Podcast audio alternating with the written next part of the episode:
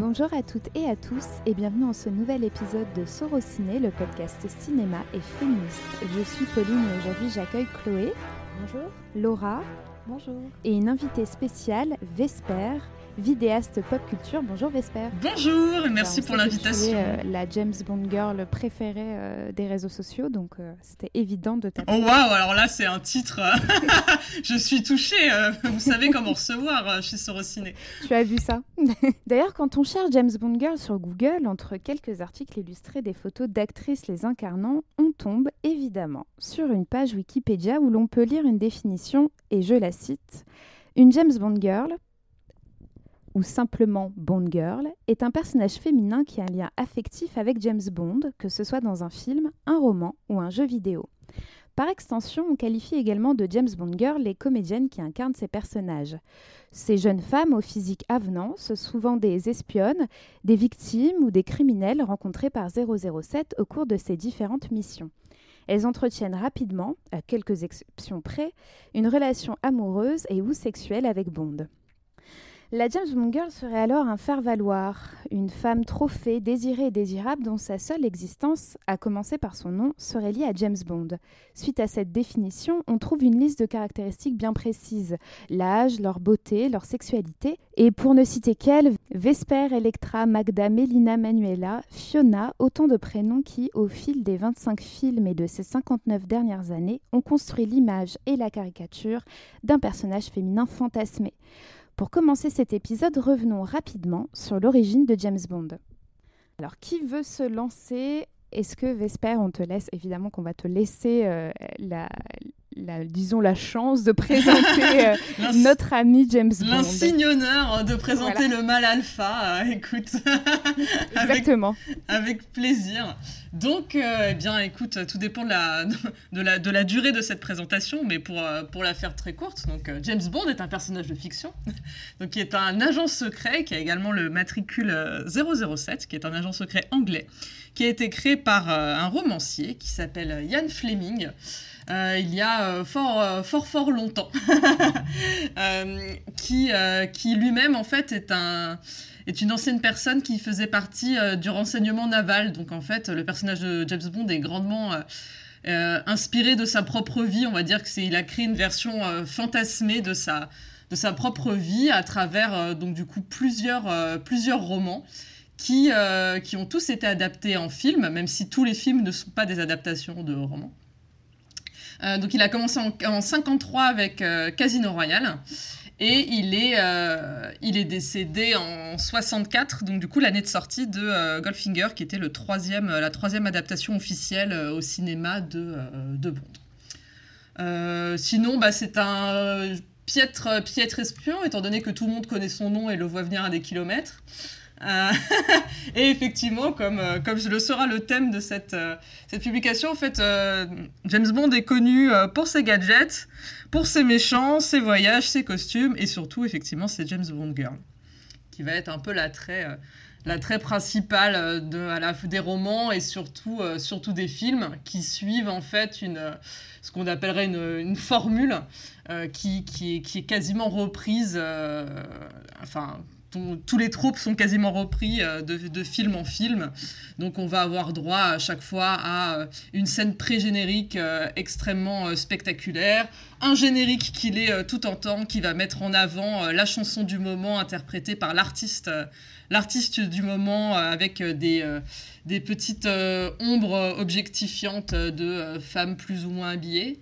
des, voilà, des scènes d'action, des scènes d'action, une trahison, il gagne à la fin. Il arrive à avoir la fille gentille de la fin et euh, générique. Voilà. Bien résumé.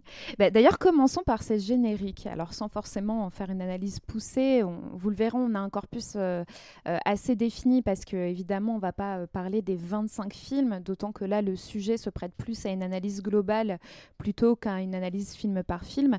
Néanmoins, comme tu le disais, Vesper, les génériques sont assez marquants quand on regarde les films. D'ailleurs, c'est souvent eux aussi qui attirent le public, qui va chanter le prochain générique et comment le générique sera fait. tu l'as dit, c'est aussi l'artiste du moment. Le dernier en date, par exemple, pour Mourir peut attendre, c'est la chanteuse Billie Eilish, la chanteuse américaine de 18 ou 20 ans, je ne sais plus, qui qui voilà a vendu euh, des millions, euh, des millions d'albums à travers le monde et qui euh, se retrouve à interpréter cette musique No Time to Die. Et dans ce générique, tu le dis très bien, Vesper, on a ces, mm, ces ombres objectifiantes qui vont déjà, et au fil des, d'ailleurs des, des opus de la saga, un peu se dissiper et on verra de moins en moins des corps de femmes et de plus en plus la silhouette de Bond. néanmoins, dès le premier, dès le euh, film, euh, on voit que l'accent est mis euh, justement sur les conquêtes de Bond.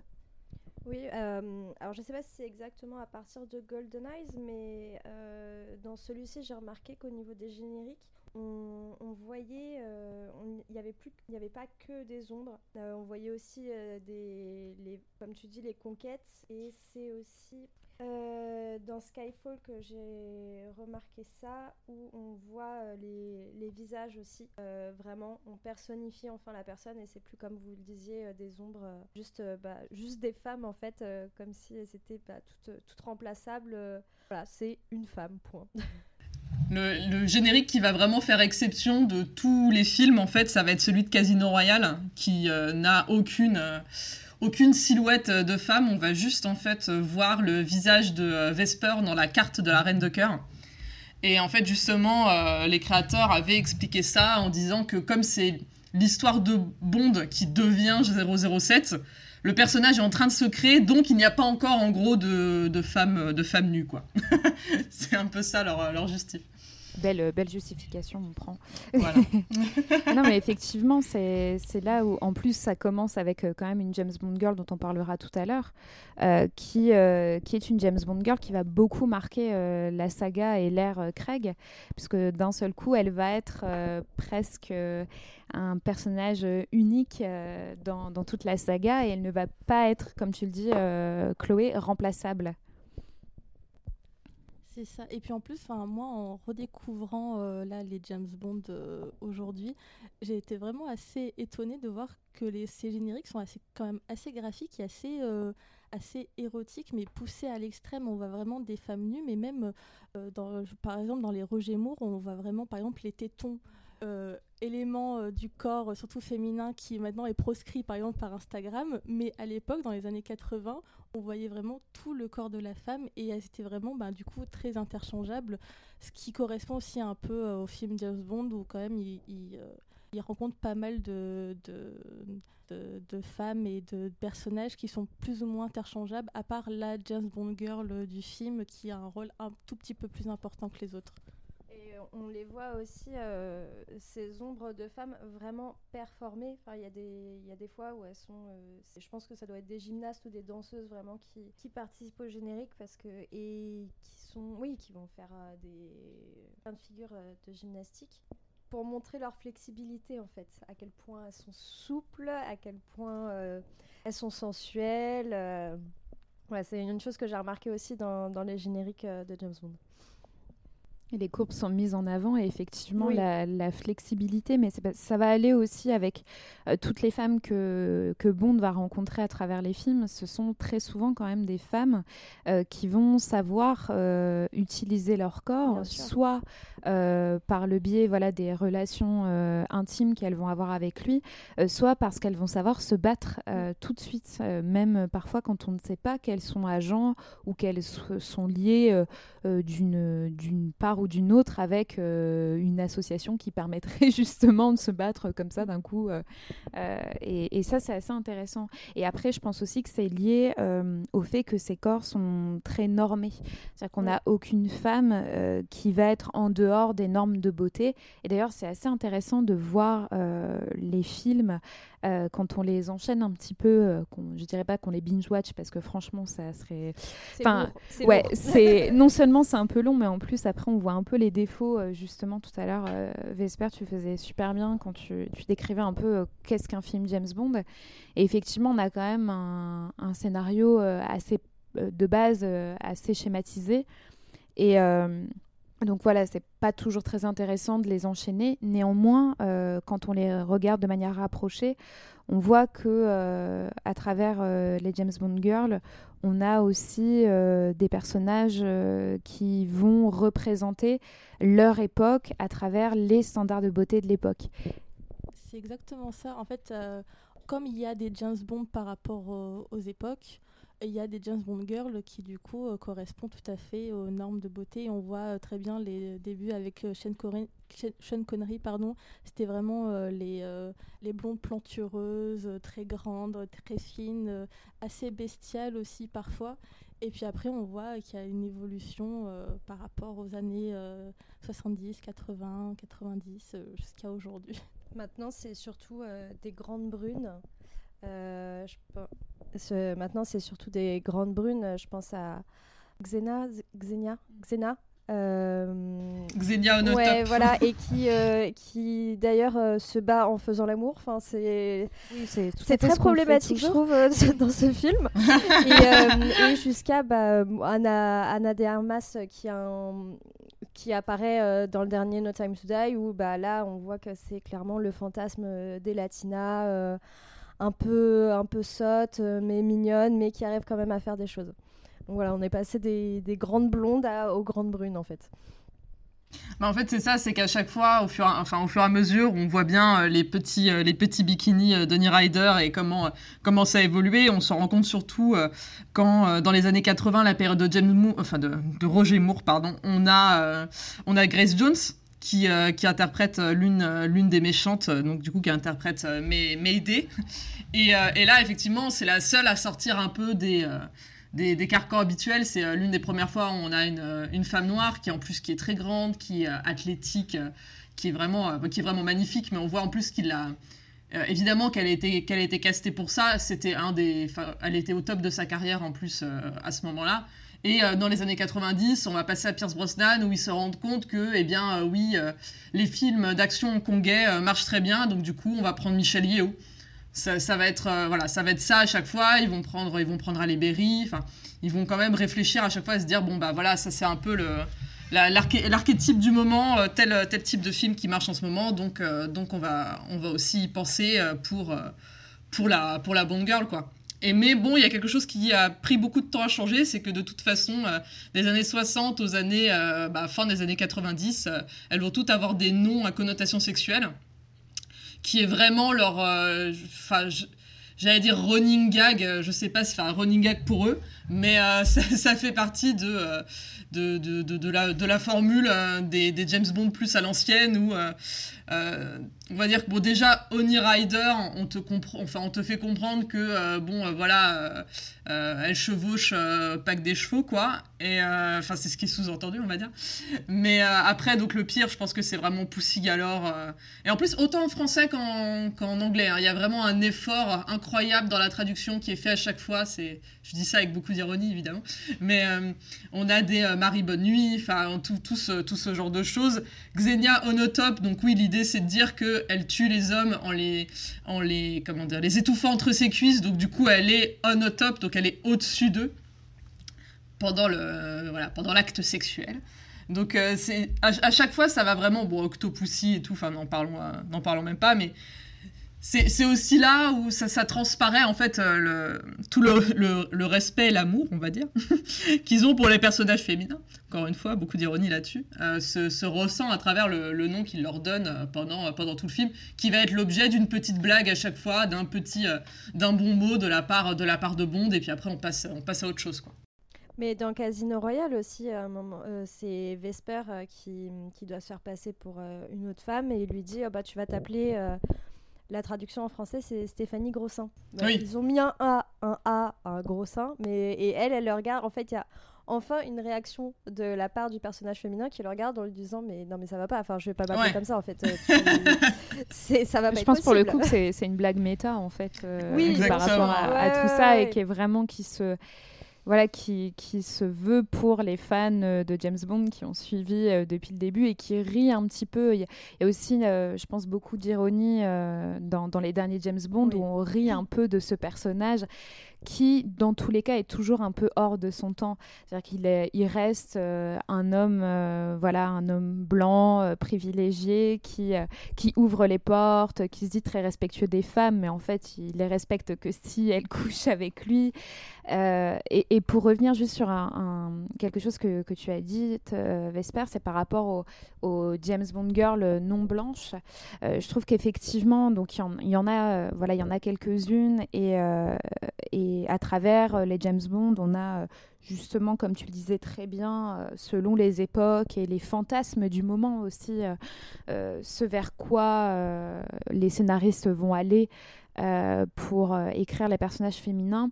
Néanmoins, cet effort, il est noyé derrière euh, bah, un fantasme, des clichés. Euh, la femme noire est toujours animale, bestiale.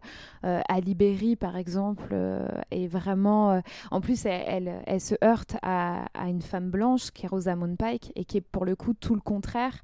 C'est-à-dire qu'elle est blanche, froide, euh, c'est la méchante et, et, et Ali Berry, elle, euh, voilà, c'est la femme noire, chaleureuse, euh, qui se bat, voilà, qui. Et en plus, on, leur fait vraiment faire des chorégraphies de d'animal en fait, de, ah bah oui, ah bah panthère.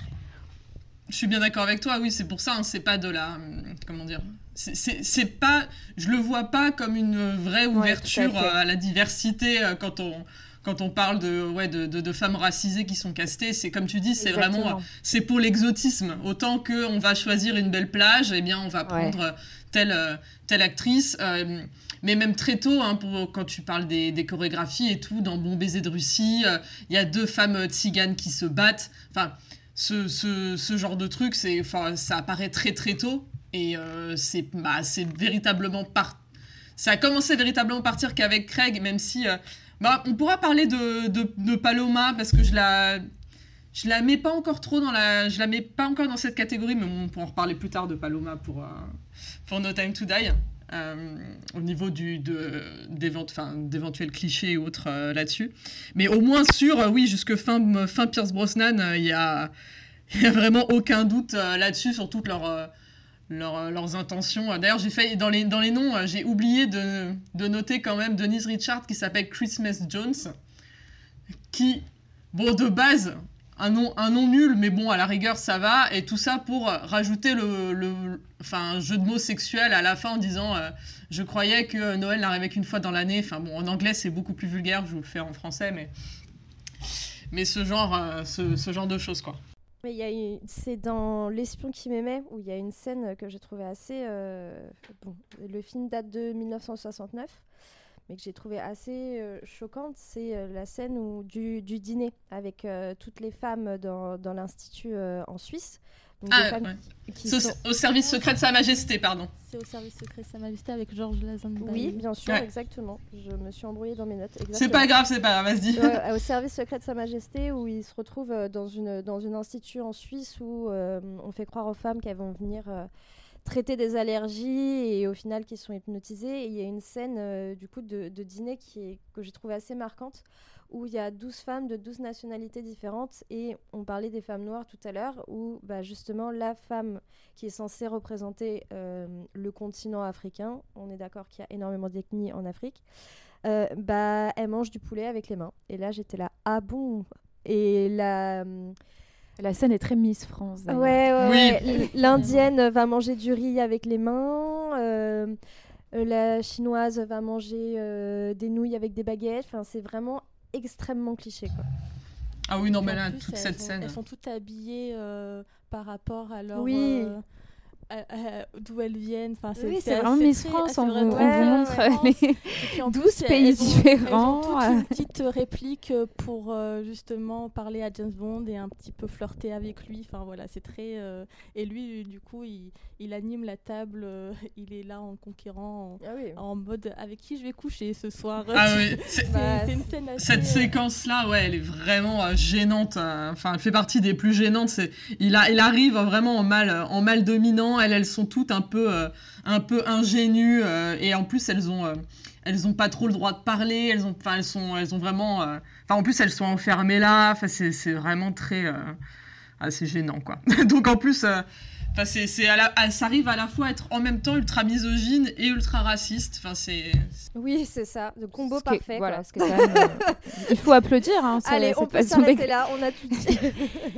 Ah, ce, qui, ce, qui, est assez euh, bien aussi avec cette scène, c'est qu'elle représente aussi le fait que dans les James Bond, donc dans les films James Bond, on a quand même très peu de personnages féminins qui vont se croiser et se parler autre que pour être deux conquêtes et donc deux, euh, comment dire, euh, euh, de, femmes qui vont s'affronter pour avoir Bond à la fin. Et ça, c'est quand même quelque chose qui, bon, qui revient hein, assez régulièrement dans les films où euh, les personnages féminins, on l'a déjà dit euh, beaucoup ici, euh, si jamais il y en a, sont souvent seules, se sont souvent isolées et rarement elles sont amies entre elles. Et James, tous les films James Bond sont assez bien à ce niveau-là.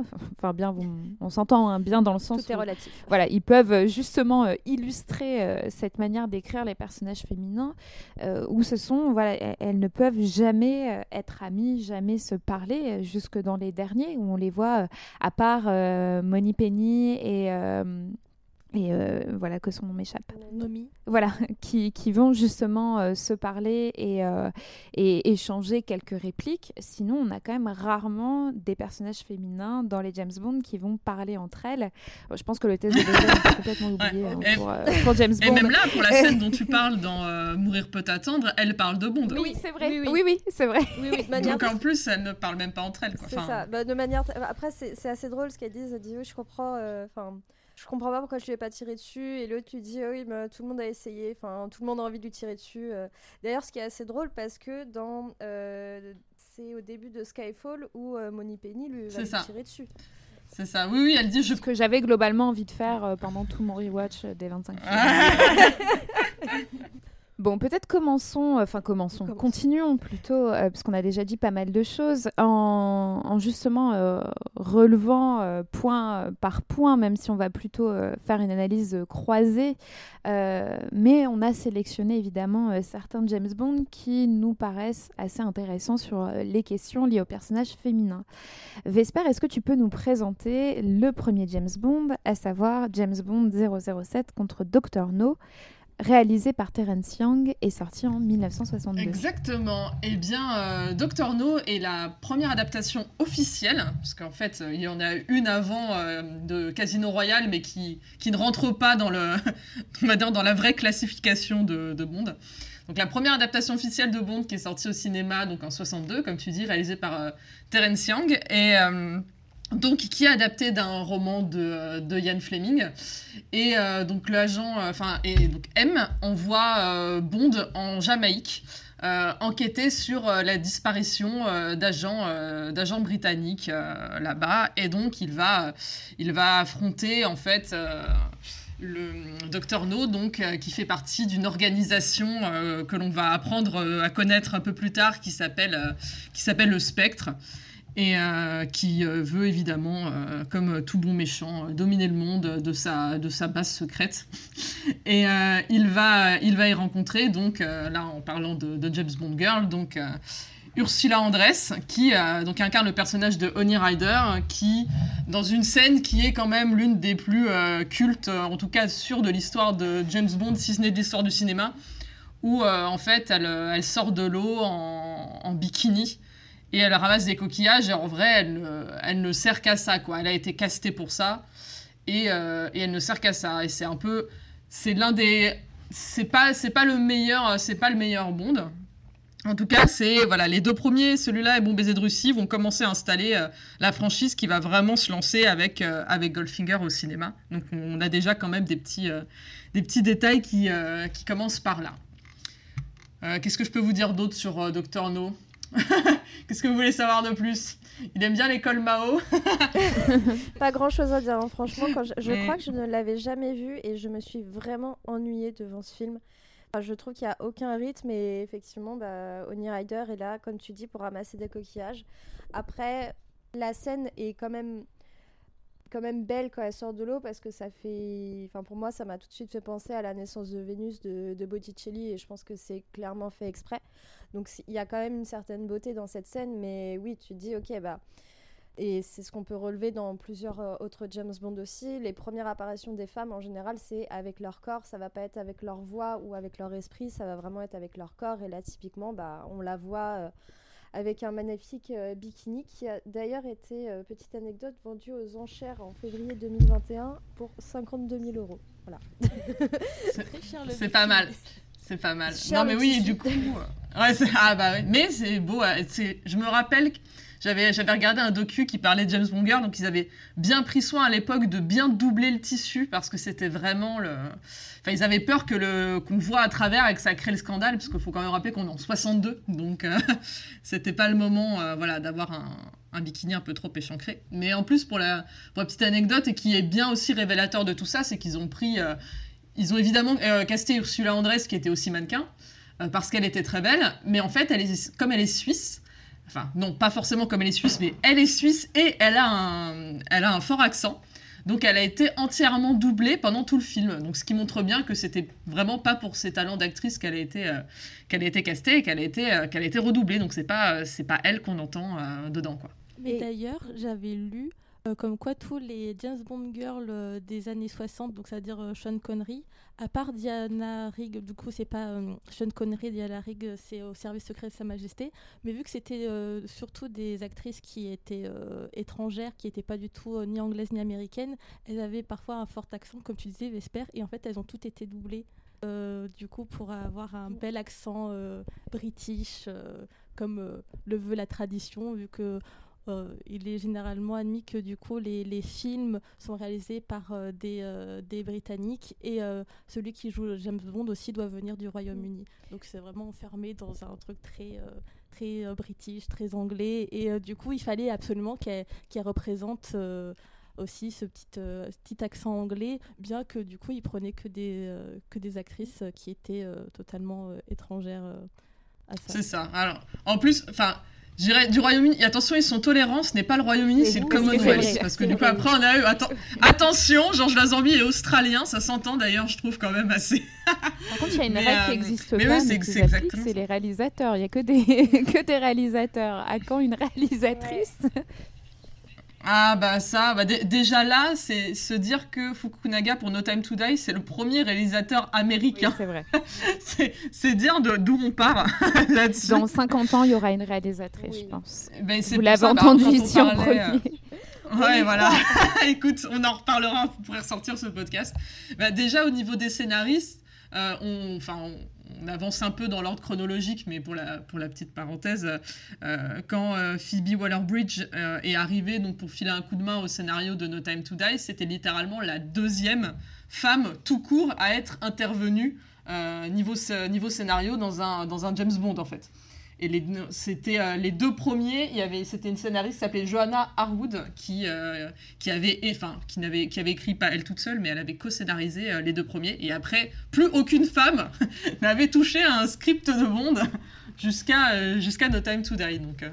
On imagine très bien la White House Room avec mm. des cigares et du bourbon. Ah bah oui, de toute façon ils se, ils se reconnaissent bien dans le perso tout cela, hein, surtout à cette époque.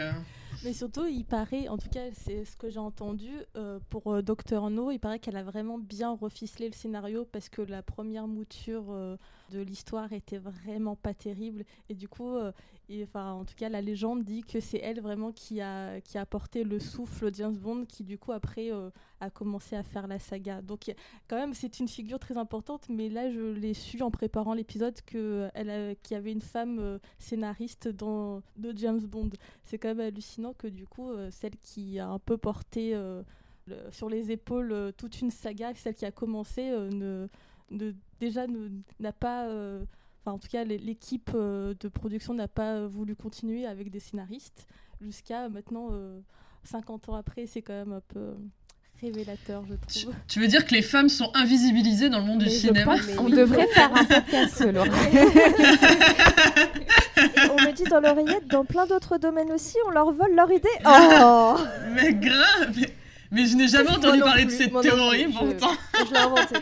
Et justement, pour se reconcentrer sur les James Bond girls, euh, c'est assez, euh, assez intéressant de constater effectivement que la plupart étaient mannequins. Alors bon, c'est pas... Euh, bon, il faut, il, faut, il faut être assez honnête, beaucoup d'actrices sont ou ont été mannequins euh, en parallèle de leur activité d'actrice.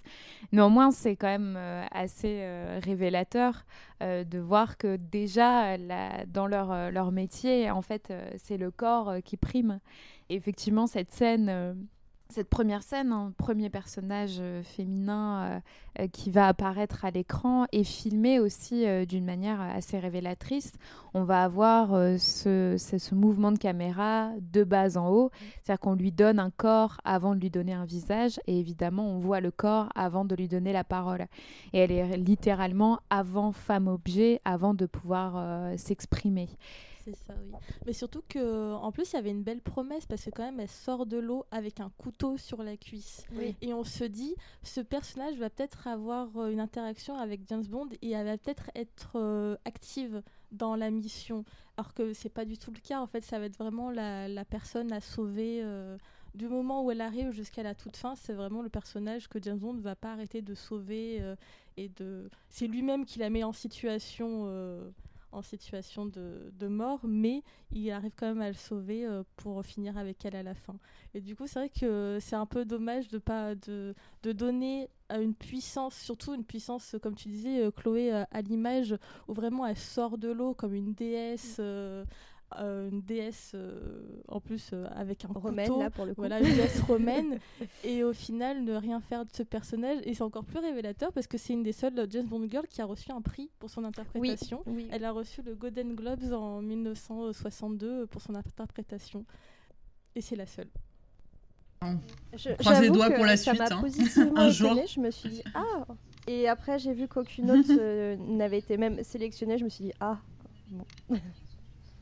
Oui, bah, c'est assez, révélateur. Pour le coup, ce qui, euh, ce qui est dit euh, depuis, euh, depuis presque le début, c'est qu'il y a trois types de Bond Girl. Donc dans les trois, dans les trois troupes, donc du coup ce qu'ils appellent en anglais le, le sacrificial lamb, donc du coup l'agneau, l'agneau sacrifié. Donc ça va être la Bond Girl qui meurt dès le début et voilà la femme, la femme dans le frigo pour commencer en se disant ah le méchant il est méchant, il a quand même tué une femme horrible. Ensuite, il va y avoir la femme fatale, qui euh, souvent va quand même être euh, le bras droit du, méchant, parce qu'une femme euh, qui, qui est sûre d'elle et qui jouit de sa sexualité ne peut être que méchante. Et, et l'héroïne, du coup, qui va être celle qui va être aux côtés de, aux côtés de Bond pendant, pendant tout le film, et qui va être un peu la récompense, la récompense finale de tout ça, parce que quand même, pfiou, on a vécu des aventures incroyables, donc il est temps d'avoir des relations sexuelles.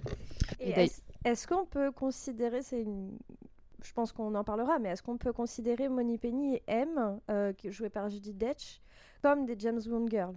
Ou ce sont des femmes qui jouent, euh, enfin plutôt qui travaillent avec James Bond et qui ne rentrent pas dans la catégorie James Bond girl je pense que selon les recherches que tu fais, moi quand j'ai fait des recherches en parallèle à mes visionnages, il y avait vraiment la liste de, de toutes euh, les femmes de l'univers James Bond qui mm. donc s'étendait effectivement euh, à Moni Penny, euh, à M, euh, et, à vraiment tous les personnages, tout simplement tous les personnages féminins euh, de la saga. Et puis après, tu avais euh, d'autres recherches qui se concentraient uniquement sur les conquêtes de James Bond, qui donc étaient appelées les James Bond Girls, avec ce fameux S apostrophe qui en anglais définit la possession.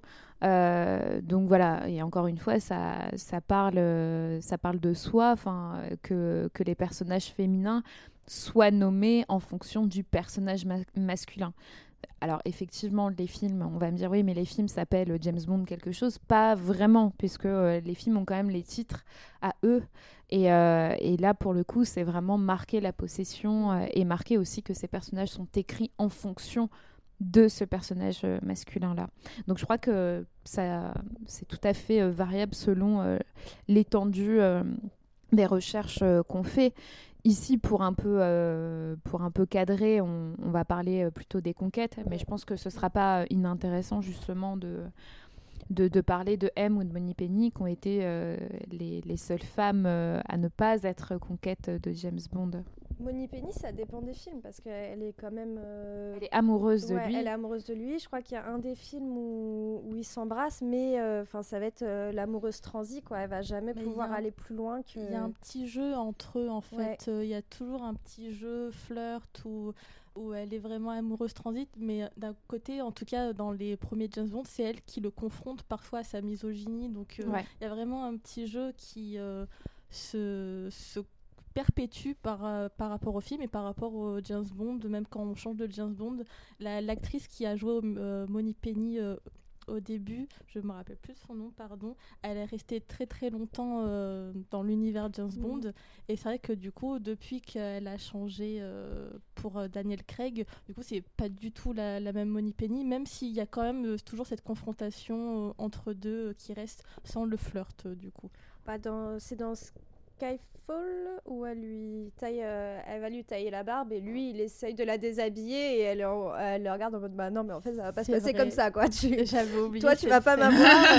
Bah, c'est en fait pour moi la, la scène de la barbe de Skyfall c'est vraiment le la, version moderne de ce qu'on voyait jusque-là en fait de Monet Penny, qui est toujours, sans mauvais jeu de mots, sur le fil du rasoir, euh, et où à chaque fois en fait, on, elle, est, elle a des sentiments pour lui, ça c'est ça c'est clair et net, mais à chaque fois en fait, elle reste, euh, elle reste pro, et elle euh, ça ça va pas plus loin. Alors dans les premiers films, on a plus l'impression que c'est lui qui met un peu euh, qui, qui, met une distance enfin qui aime jouer avec ça parce qu'il sait que euh, il a l'emprise euh, il a l'emprise sur elle. En fait ça dépend vraiment des acteurs et de, l'interprétation qu'ils en donnent mais effectivement je crois que c'est au normalement c'est au service secret de sa majesté où il où il l'embrasse mais en fait il lui fait juste un il lui pose un baiser sur la bouche mais c'est c'est pas tellement c'est pas un baiser de passion de machin c'est juste voilà, il lui fait un baiser comme ça et enfin c'est tout. Et on passe et on passe à autre chose. Et après euh, voilà quand il se marie elle est euh, elle est effondrée. La pauvre. Mais euh, mais c'est ça c'est plus. Mais heureusement que Monet Penny maintenant elle est quand même merci merci Naomi Harris aussi qui est, qui est vraiment qui est vraiment super. Elle c'est un peu c'est poussé un peu plus loin. Déjà la faire sortir de son bureau ça m'a ça m'a fait plaisir même si du coup elle y est elle y est revenue elle y est revenue par la suite mais voilà, pour moi, c'est toujours dans cette espèce d'ambiguïté où euh, lui, il aime bien savoir qui lui plaît, mais bon, euh, il a d'autres chats à fouetter, quoi. Oui, c'est ça, il y a, finalement aussi... Après, ça va avec le personnage où euh, on fait vite comprendre qu'il est irrésistible, en fait, pour tout le monde. C'est-à-dire que, voilà, tout le monde a envie de le, le tuer, tout le monde a envie de coucher avec lui, tout le monde... Enfin, voilà, c'est et puis il y a peut-être aussi l'âge qui peut-être à prendre en compte parce que ses conquêtes euh, sont quand même beaucoup plus jeunes que lui. Euh, James Bond a toujours euh, été joué par des acteurs entre 35 et 50 ans et les James Bond Girls ont pas plus de 25 ans. maintenant ça commence à aller mieux mais en tout cas au début elles n'avaient pas plus de 25 ans. J'ai perdu le nom de la première James Bond, c'est euh, Undress. Ursula Undress avait à peine 20 ans quand elle a joué dans Doctor No et par la suite euh, elle n'était pas plus âgée alors que Moni Penny, en tout cas euh, l'actrice des débuts, avait presque son enfin en tout cas était un peu plus proche de son âge et du coup bah peut-être aussi il n'intéressait pas plus que ça parce que justement il est intéressé par des femmes beaucoup plus jeunes que lui. Et des femmes plus jeunes qui sont représentées plus naïves et je dirais pas moins intelligente, mais en tout cas avec un, un bagage culturel moindre. Et on a l'impression aussi que Moni Penny, elle, elle, sait des choses, elle pourrait lui en fait euh, lui dire des choses et le confronter. Et il y a aussi ce, ce, côté de toute façon qui, qui est encore une fois euh, pas uniquement dans les James Bond, mais le côté euh, la jeune la jeune muse qu'on a envie voilà de dont on a le pouvoir un sur elle par rapport à son âge, mais en plus aussi par rapport à, l'intellect. Et je pense qu'il y, a beaucoup ce jeu là qui se retrouvait énormément dans les premiers films qui est encore un peu là quand même dans les derniers films. Euh, Daniel Craig et Léa Seydoux n'ont pas le même âge. Euh, Daniel Craig et Anna de Armas non plus. Donc euh, il y, a, encore cette différence d'âge qui est là. Sauf, il me semble... La, seule fois, c'est Monica Bellucci. Hein. C'est ce que j'allais dire, Monica Bellucci. Ouais, c'est la, la seule. Mais Monica Bellucci c'est Monica Bellucci. Euh, il y a aussi ce côté, euh, enfin, c'est quand même euh, l'une des femmes où, qui représente encore une icône de beauté qu'on voit encore à l'écran. Aucune femme de son âge ne serait castée dans James Bond à l'heure actuelle pour être une conquête de James Bond, je pense. Et parmi, justement, tu parlais de le, confronter, de femmes qui le confrontent. Dans Golden Eyes, il y a la première apparition de Judy Dench qui va jouer M. Et et c'est une des premières femmes, je trouve, qui va vraiment euh, essayer de le remettre à sa place et de le confronter. Et elle va dire une phrase que j'adore. C'est euh, vous êtes un dinosaure sexiste et misogyne qui ne sait se contrôler. Et je trouve ça tellement. On peut s'arrêter là en fait. Elle a tout dit. C'est tellement aussi elle cathartique quand elle le dit. Ah oui, t'es là. Ah merci. Pour une fois qu'il y a une femme qui le confronte, mais vraiment brutalement euh, à, l'autorité en fait, c'est parce que James Bond a quand même des problèmes d'autorité de base que ses patrons soient euh, hommes ou femmes. Bien sûr. Et en, train de lui faire une thérapie incroyable. Tout va bien se passer, James. Assis-toi. en plus, là, on parle. C'était la première fois euh, que M était interprété par une femme, et du coup, c'est vraiment la figure d'autorité, en tout cas dans le MI6, euh, là où il travaille. Et, et c'est vraiment pour la première fois, James Bond, on lui on disait clairement qu'est-ce qu'il était. Et c'est ça qui est intéressant avec GoldenEye, en tout cas, ce qu'ils a essayé avec Pierce Brosnan, Pierre Brosnan pardon, euh, euh, dans ses débuts, c'est vraiment euh, essayer de reconstruire l'image de James Bond pour détacher un peu de son côté machiste et misogyne, pour justement montrer qu'il pouvait travailler avec des femmes.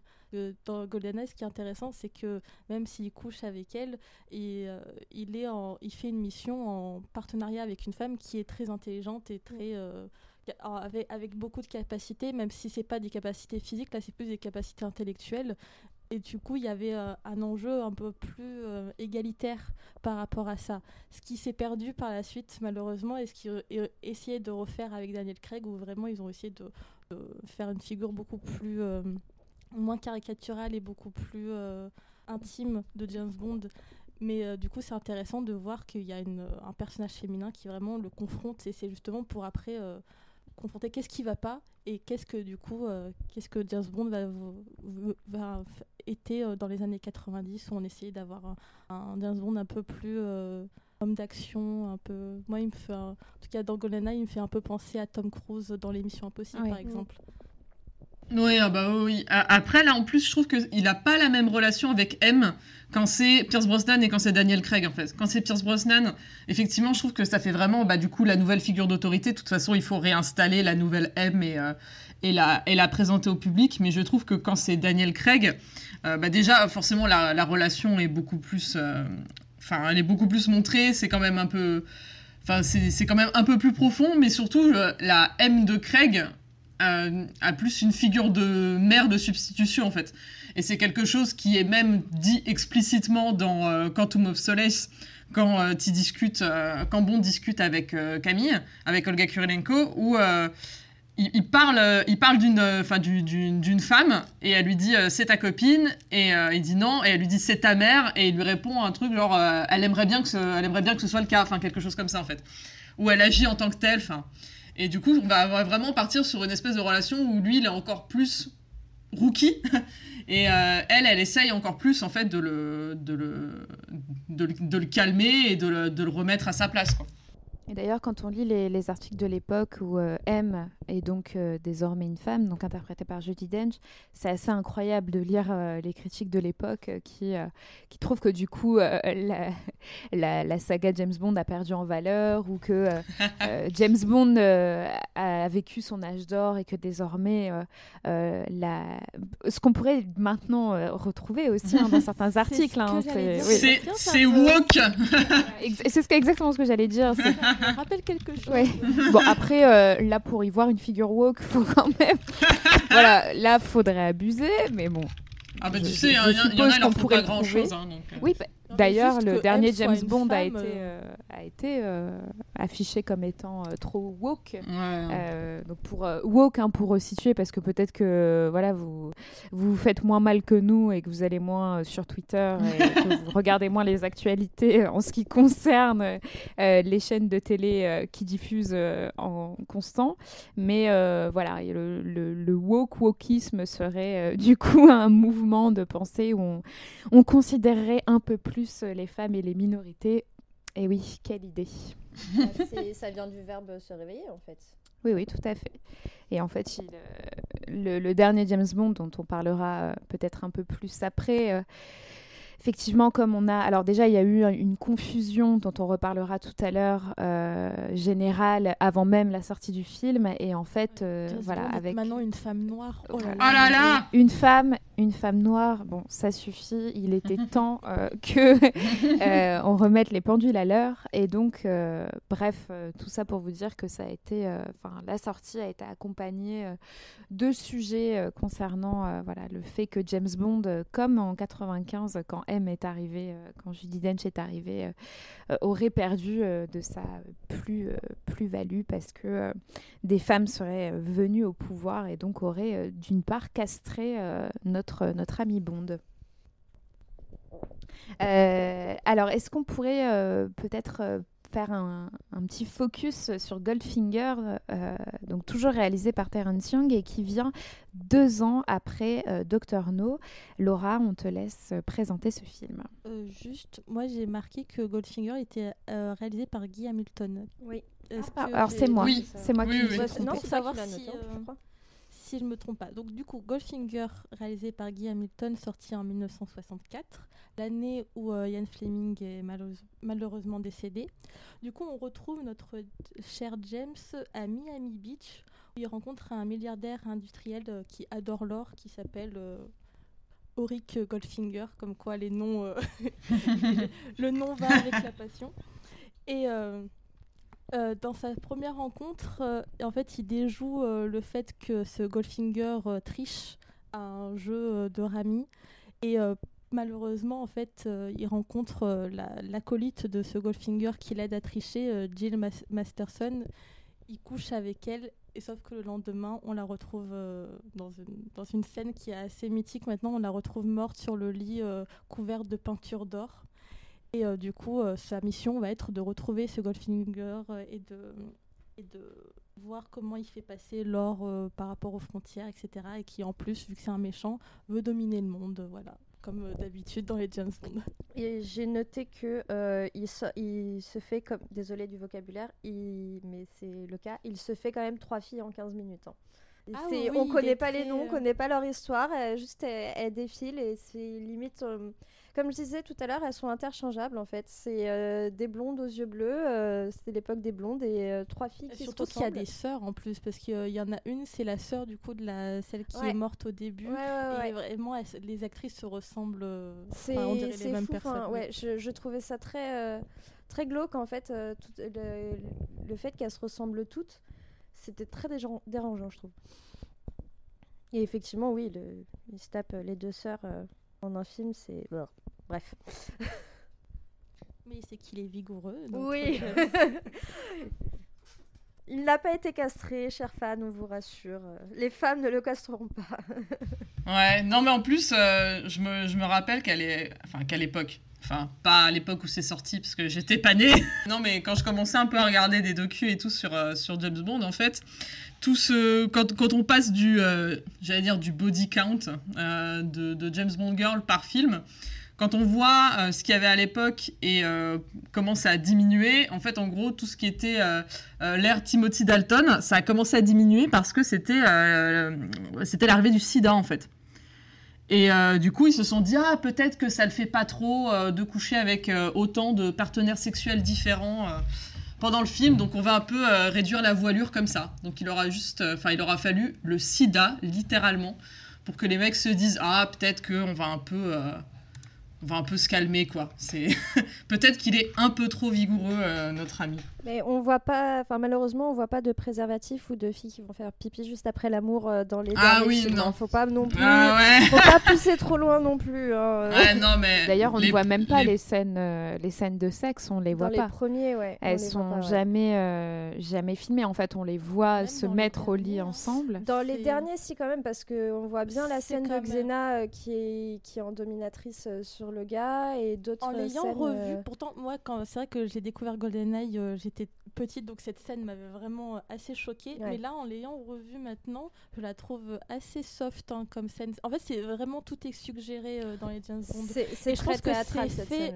pour que ça soit tout public et que pour Oui. même euh, parce que euh, les, les enfants sont quand même aussi très euh, attachés à James Bond et que que euh, les ce enfants et pas, les ouais. adultes puissent re- tous regarder le film. Je pense qu'ils font très attention. À Parce qu'effectivement, même très- dans Ah les bah, c'est les derniers, années hein, 60, hein, faut aussi. euh, Même dans les derniers, au final, on voit, enfin, oui, on, on comprend ce qui on se comprend passe, ce qui mais se c'est passe. pas du tout graphique, Mais- c'est vraiment très suggéré. Ouais, si on voit une hanche, euh, une épaule, c'est déjà, c'est assez prude, prude finalement. Après, euh, tant mieux si c'est pour nous les filmer d'une manière euh, Ouais, complètement euh, male gaze ou je sais pas quoi. Oui, autant qu'ils s'abstiennent, c'est pas plus mal.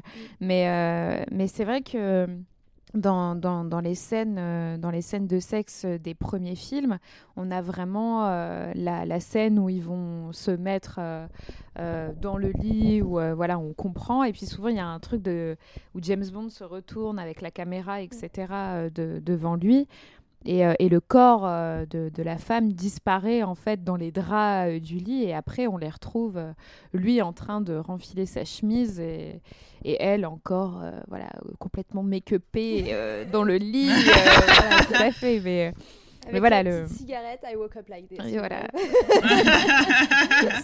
c'est ouais c'est c'est assez euh, presque paradoxal en fait qu'un personnage euh, qui couche autant on en voit si peu euh, finalement euh, alors effectivement les époques jouent Bah c'est ça, c'est plus c'est plus ça quoi, c'est qu'on est obligé d'être un peu euh, prude quand c'est les quand c'est les années 60. De toute façon, voilà a- le, le message est passé, on a compris que c'était un étalon. Après, pas besoin de, de rentrer dans les détails quoi.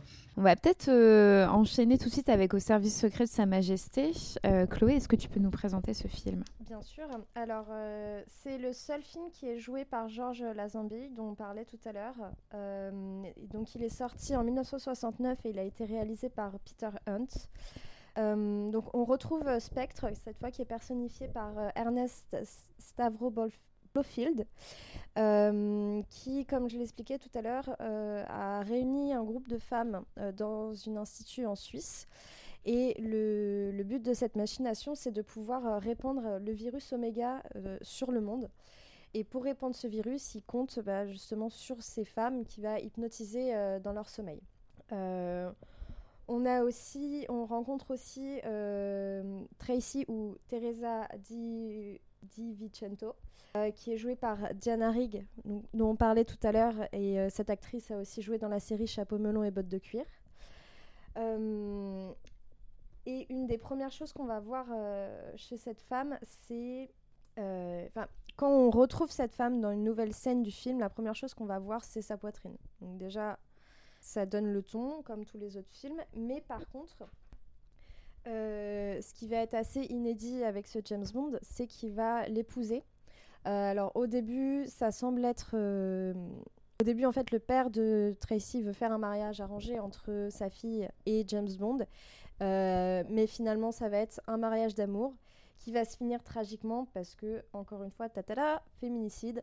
Au moment de sa lune de miel, euh, quand ils il se marient, Moni Penny pleure et ils partent en lune de miel. Et là, elle va se faire euh, tuer de manière très violente euh, sur la route. Voilà, au niveau du film. Et, Justement, rebondissons Ouais. là-dessus parce que moi, ce qui m'avait euh, interpellée, c'est que ce, cette mort va être finalement très peu euh, discutée par la suite. Vraiment, on, alors, je crois, enfin, on va la mentionner, Oui, mais elle ne va avoir comme quasiment toutes les morts euh, Oui. des, des- des personnages féminins euh, de James Bond qui, et encore une fois, ça va avec tout ce qu'on dit depuis tout à l'heure, qui ne sont finalement que des corps, mm, mm. euh, qui sont très peu personnifiés finalement, eh bien, ne va avoir aucun incident sur, sur sa vie. À la différence de, de Vesper, qu'on verra plus loin, où justement il n'était pas marié, euh, mais il y avait aussi une histoire d'amour assez intense qui commençait à se créer entre eux euh, et qui va aussi euh, mourir de manière tragique. Et où là, pour le coup, jusqu'à No Time to Die, en fait, on revoit sa tombe, ça va, ça on va, on va en reparler tout à l'heure parce que c'est un des personnages phares. Ouais. Mm, parce mm. que là, pour Spectre et No Time to Die, c'était la première fois qu'il y avait une James Bond girl qui revenait euh, du coup euh, Léa Seydoux euh, qui joue Madeleine Swan, qui revenait dans un James Bond pour jouer exactement le même rôle, parce que c'est déjà le cas, il y a quelques actrices qui sont revenues par rapport au, film, mais elles jouaient pas du tout le même rôle. Là, on a un rôle qui commence à être récurrent, et c'est la première fois qu'on a une James Bond qui a une relation avec lui, qui est du coup une relation qui tient la route parce que du coup ça tient pendant deux films. Et c'est la première fois que ça arrivait. Et c'est vrai que là je pense aussi ils ont été peut-être un peu surpris par le fait que George Lazenby n'ait pas voulu rejouer le, le, rôle de James Bond par la suite qui euh, avait décidé qu'une fois ça suffisait et qu'il voulait passer à autre chose et euh, c'est vrai que c'est dommage parce que cette mort est quand même euh, assez déterminante normalement pour le personnage euh, assez tragique. Et c'était la première fois qu'on voyait une tragédie de la sorte dans un James Bond, surtout euh, vis-à-vis d'une femme dont il, était tombé amoureux. Là aussi, c'était assez inédit euh, pour James Bond qui prenait les femmes et puis après les jetait. Enfin, il n'y avait aucune, aucun côté émotionnel de ce côté-là. Et là, pour une fois, il y avait, il y avait quelque chose en fait. on aurait pu créer, euh, bah, un peu comme le personnage de Vesper, vraiment créer toute une histoire mm. autour de ça. Et c'est vrai que je pense qu'ils ont été un peu arrêtés par le changement de James Bond. Et c'est vrai que Roger Moore, par la suite, n'est pas le genre de James Bond qui euh, a un côté euh, tragique. C'était vraiment le James Bond bon enfant des années 80. Ouais, d'homme d'action. Hein, voilà, exactement. Clairement.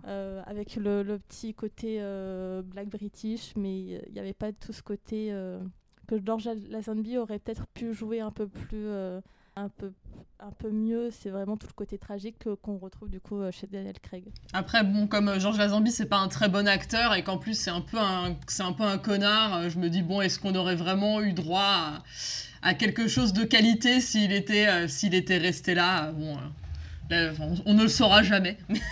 Mais oui, c'est sûr que c'est un peu frustrant que ça se termine comme ça. Et de l'autre côté, je trouve que ça donne euh, vraiment encore plus au film son statut euh, vraiment spécial, quoi. Parce que Service secret de Sa Majesté, c'est vraiment le film qui est un peu.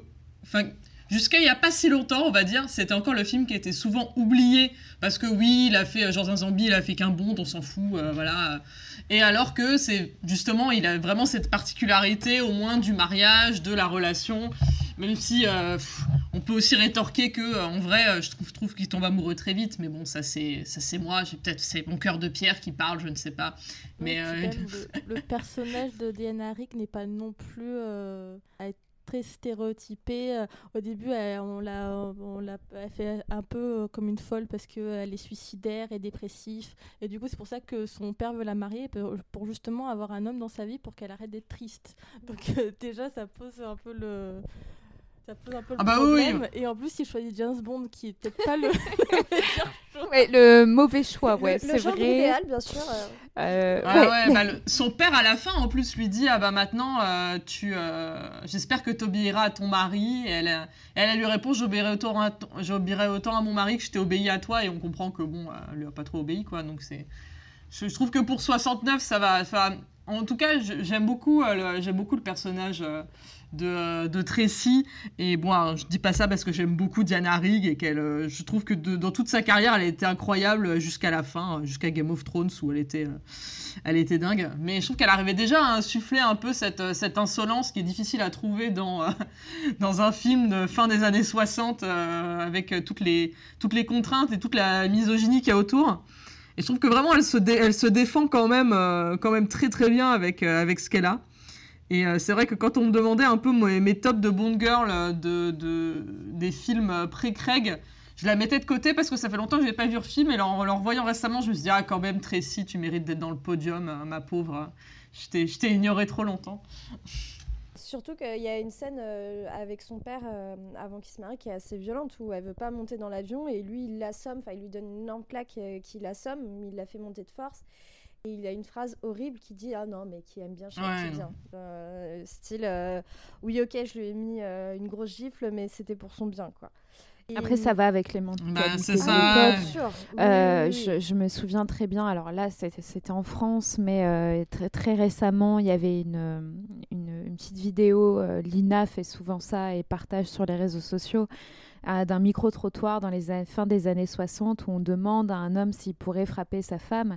Et en fait, la majeure partie de ces, des hommes disent bah, si jamais c'est mérité, oui. Mm. Euh, et, du coup, effectivement, c'est assez important de.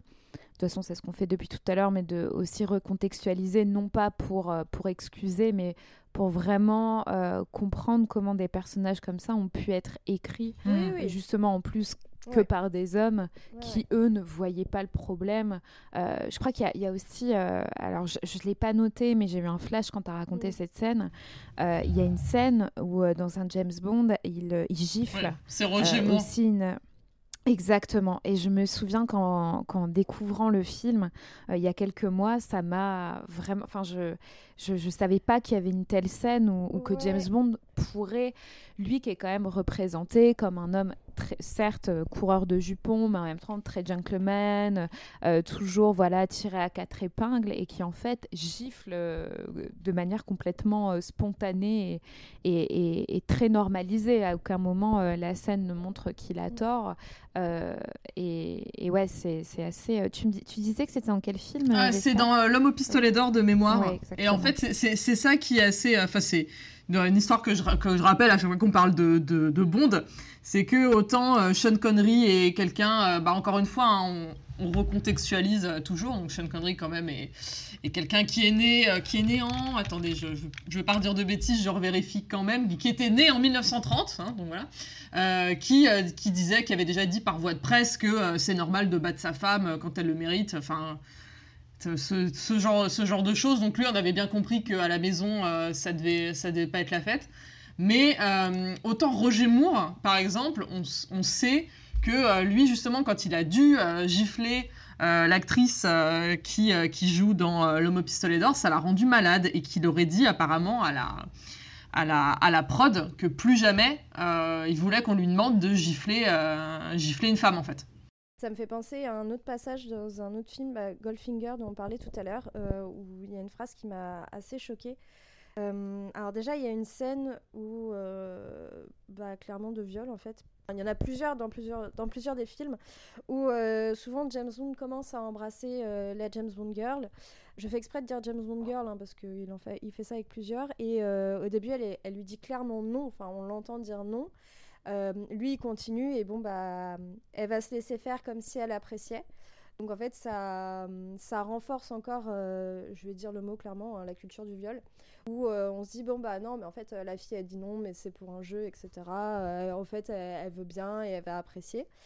Et à la fin du film, il va de nouveau coucher avec elle et il va lui dire, là, personne ne pourra te secourir. Venir te secourir parce que je crois qu'ils sont dans une grange ou dans un endroit assez isolé. Et Ouais, et euh, en gros, pour lui dire, non, mais bah, de toute façon, en fait, t'as pas le choix, tu vas coucher avec moi et personne ne va pouvoir venir t'aider. Et c'est assez récurrent dans les James Bond d'avoir des scènes comme ça. Euh, dans Skyfall aussi, il y a Da Silva qui, à un moment, va attraper. Euh, Séverine, alors qu'elle est attachée contre un rocher et ça se voit qu'elle a été battue, qui va l'attraper, qui va l'embrasser sur la bouche alors qu'elle a rien demandé. Vesper dans Casino Royale aussi, quand ils doivent faire leur jeu il arrive dans le bar, il l'embrasse à pleine bouche alors que c'était pas du tout prévu dans le scénario. Enfin, il y a énormément de, scènes récurrentes comme ça. Pour, pour, revenir sur en plus Pussy Galore, rajoutons un détail encore plus glauque de tout ça, c'est qu'elle est lesbienne. Oui, c'est vrai. Et donc du coup, euh, il, voilà, donc d'un coup, grâce, euh, je vais pas être vulgaire, grâce au pénis euh, magique de Bond, voilà, elle devient, elle devient hétérosexuelle ou au, moins bisexuelle. C'est d'ailleurs un trope un trope qui arrive assez alors souvent, je dirais pas, c'est pas comme si on avait une pelle de films avec des, des personnages lesbiens, mais bon, euh, on avait, on, a quand même euh, des, des, exemples de scènes, que ce soit dans les films ou les séries télé, où le personnage déjà identifié comme étant euh, lesbien va coucher avec avec un homme, c'est pour rappeler quand même que oui, elle est lesbienne, mais voilà quand même, elle ne pourra pas résister à un homme, surtout si c'est James Bond. Elle est lesbienne, mais c'est vrai qu'il faut replacer dans, dans le contexte. C'est vrai que on c'est pas dit textuellement. C'est vraiment, euh, c'est juste, on, le comprend parce qu'à un moment, du coup, il essaye de la draguer au début et elle lui fait Ah, mais moi, de toute façon, ça, ça ne marche pas avec moi. Mm. Et là, on comprend du coup que peut-être elle n'est pas du tout hétérosexuelle et c'est pour ça qu'elle ne serait pas de, de par James Bond. Parce que, évidemment. Oui, pardon, non, non, de mémoire, je crois que c'est vraiment plus explicite dans le livre. Euh, mais c'est ça parce que du coup en fait c'est le, le, dans le, gang dans lequel euh, dans lequel elle est c'est vraiment que des femmes euh, lesbiennes en fait.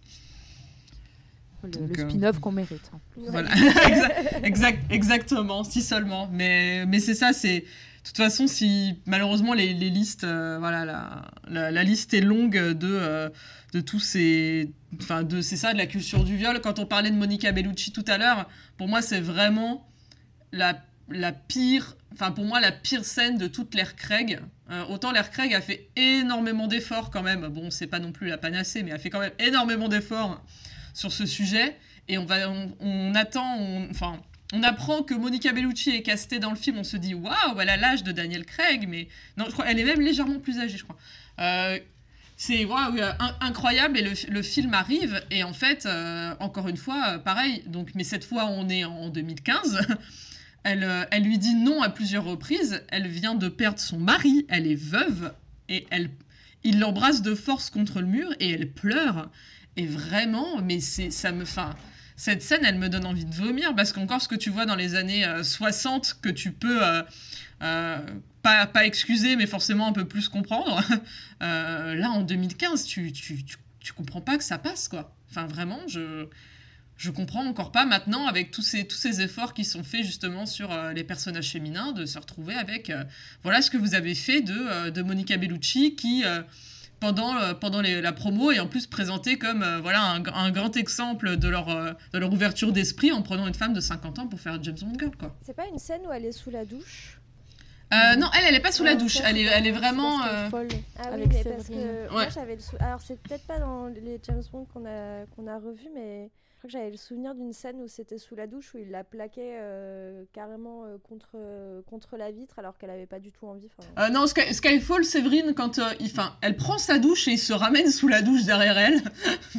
mais bon, en tout cas, elle est. Elle a, enfin, elle a pas vu venir, mais elle a, elle a l'air ok. Donc, on va dire que dans l'échelle du consentement selon James Bond, cette scène passe. mais, euh, mais oui, effectivement, il y a plein. Enfin, il y, a il y a tellement de moments problématiques qu'on pourrait faire un podcast juste là-dessus à tous les citer. Oui, bah, si, vous voulez, on peut, euh, on peut euh, déjà passer à l'ère mm. Craig parce que bon, là, on est quand même, on a quand même balayé pas mal de choses de ces années-là. On a parlé de l'arrivée de M dans les années 90.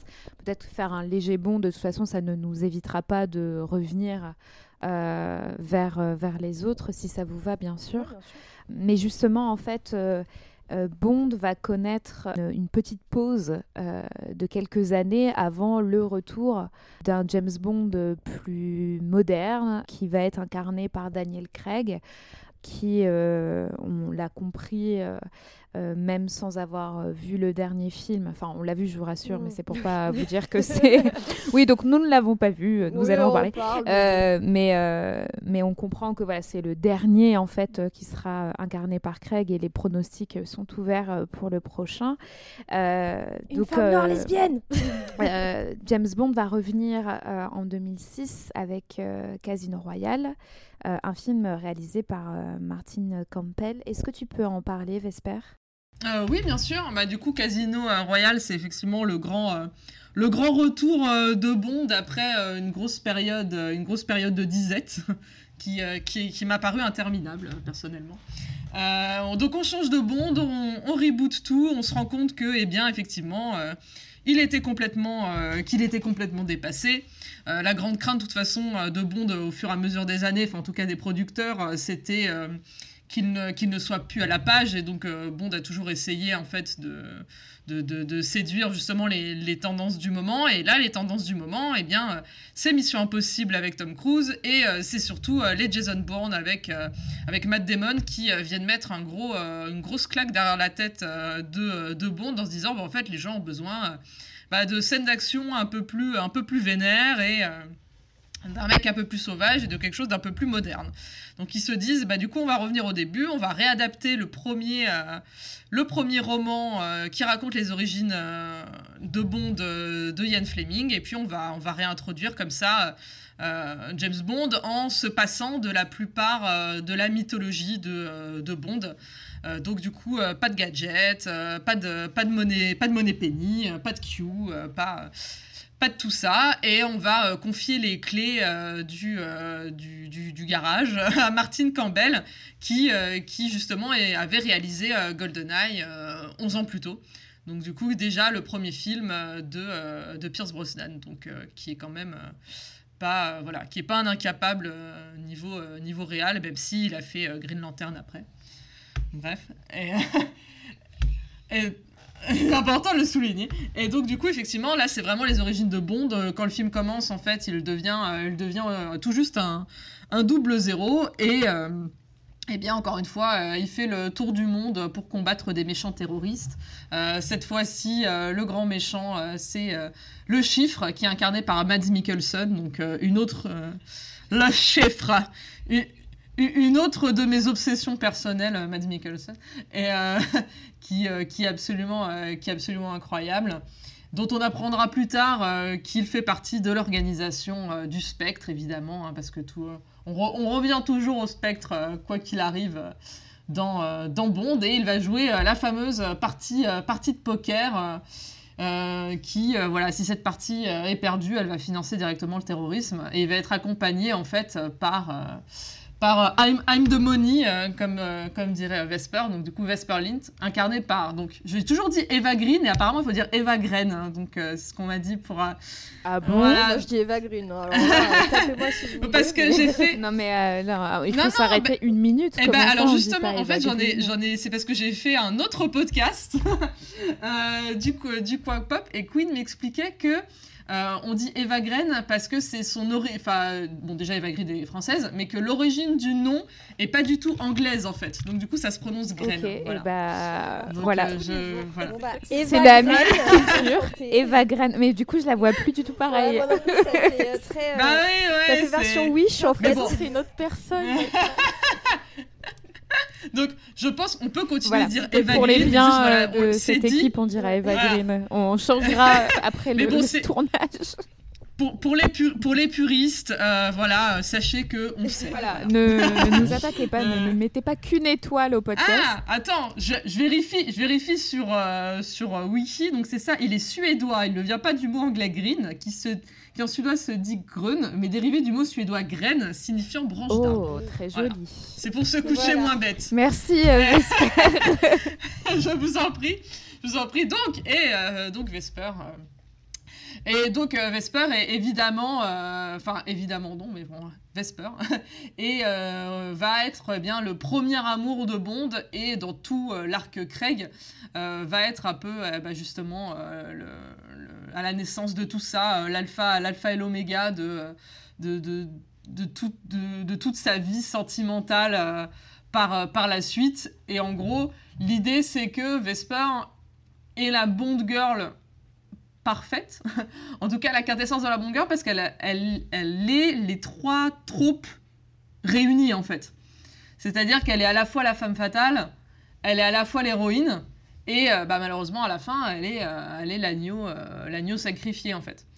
Et, donc, toutes, ces relations par la suite vont se définir par rapport à Eva Green. Et évidemment, c'est tragique parce qu'il s'aime, qu'elle, le trahit, qui fait genre ça, ça va, mais en fait, on sait bien que ça va pas. Mais bon, c'est un, les bonhommes, ils savent pas dire quand ça va pas. Donc, c'est pour ça. Donc, Bond a besoin d'une bonne thérapie, encore une fois.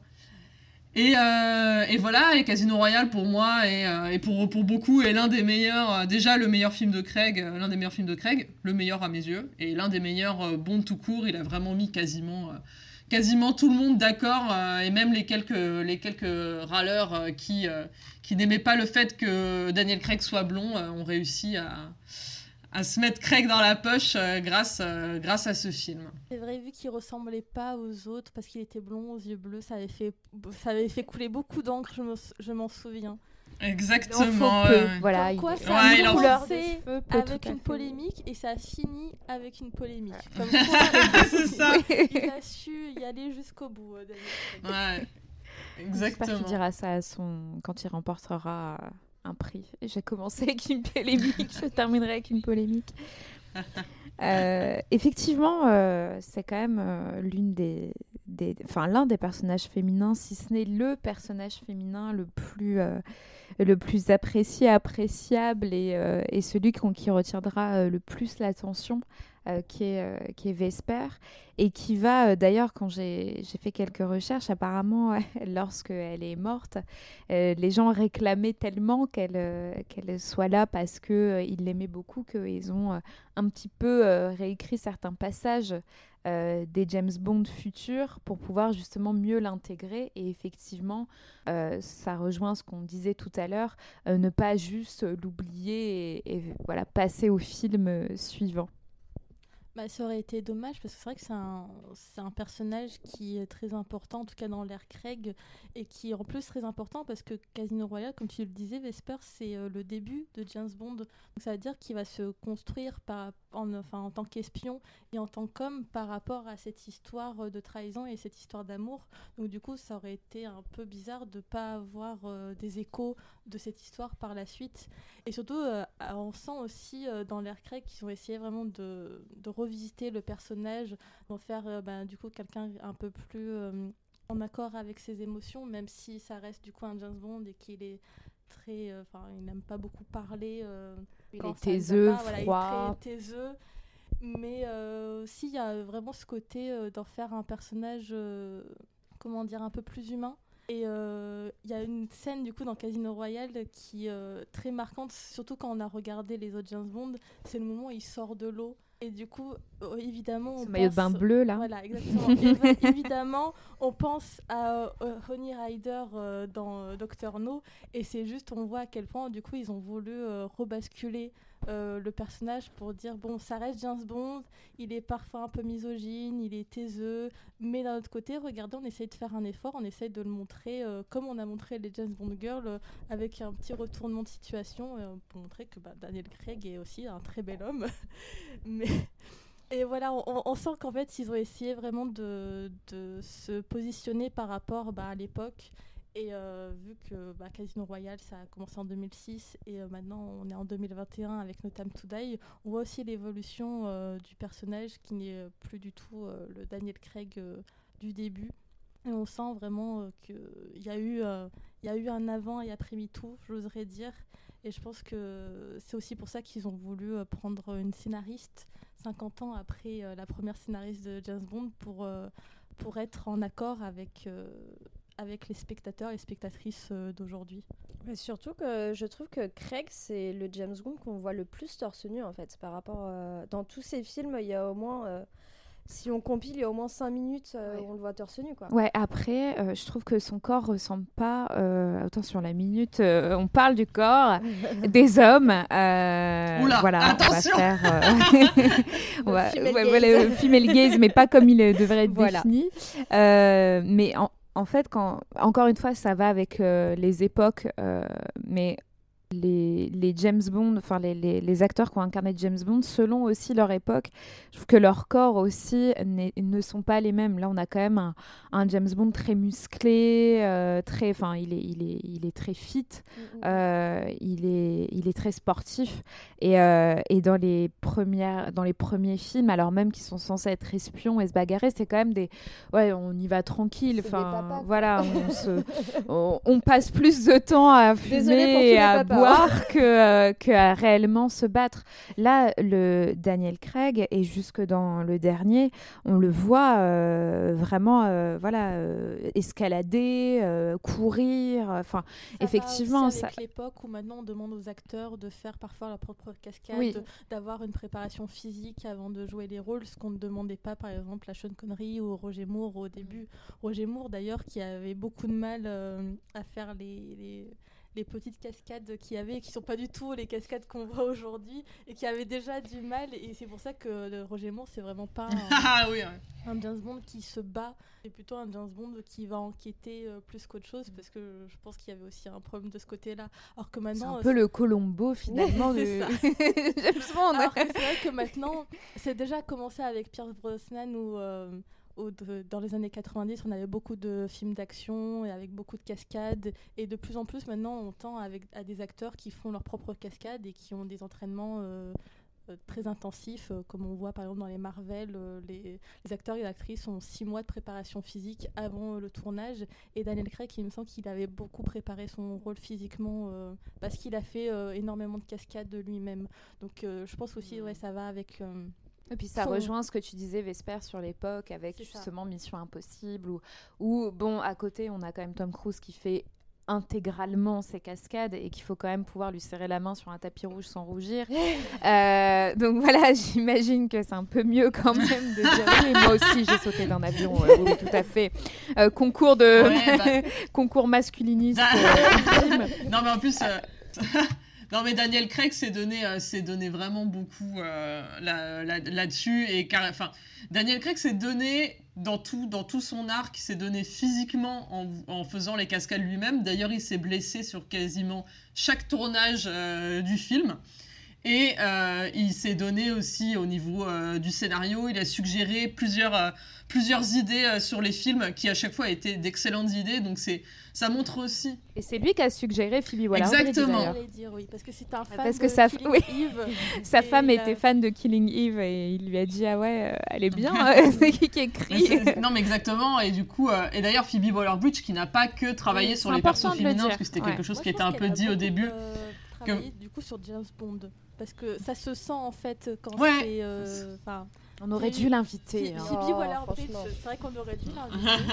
Elle nous aurait fait rire de A à Z. Mais euh, non, mais en fait, on sent euh, son écriture, surtout dans l'humour du film. Je crois que c'est un des euh, un des films de Daniel Craig qui est le plus humoristique, et ça, ça se sent.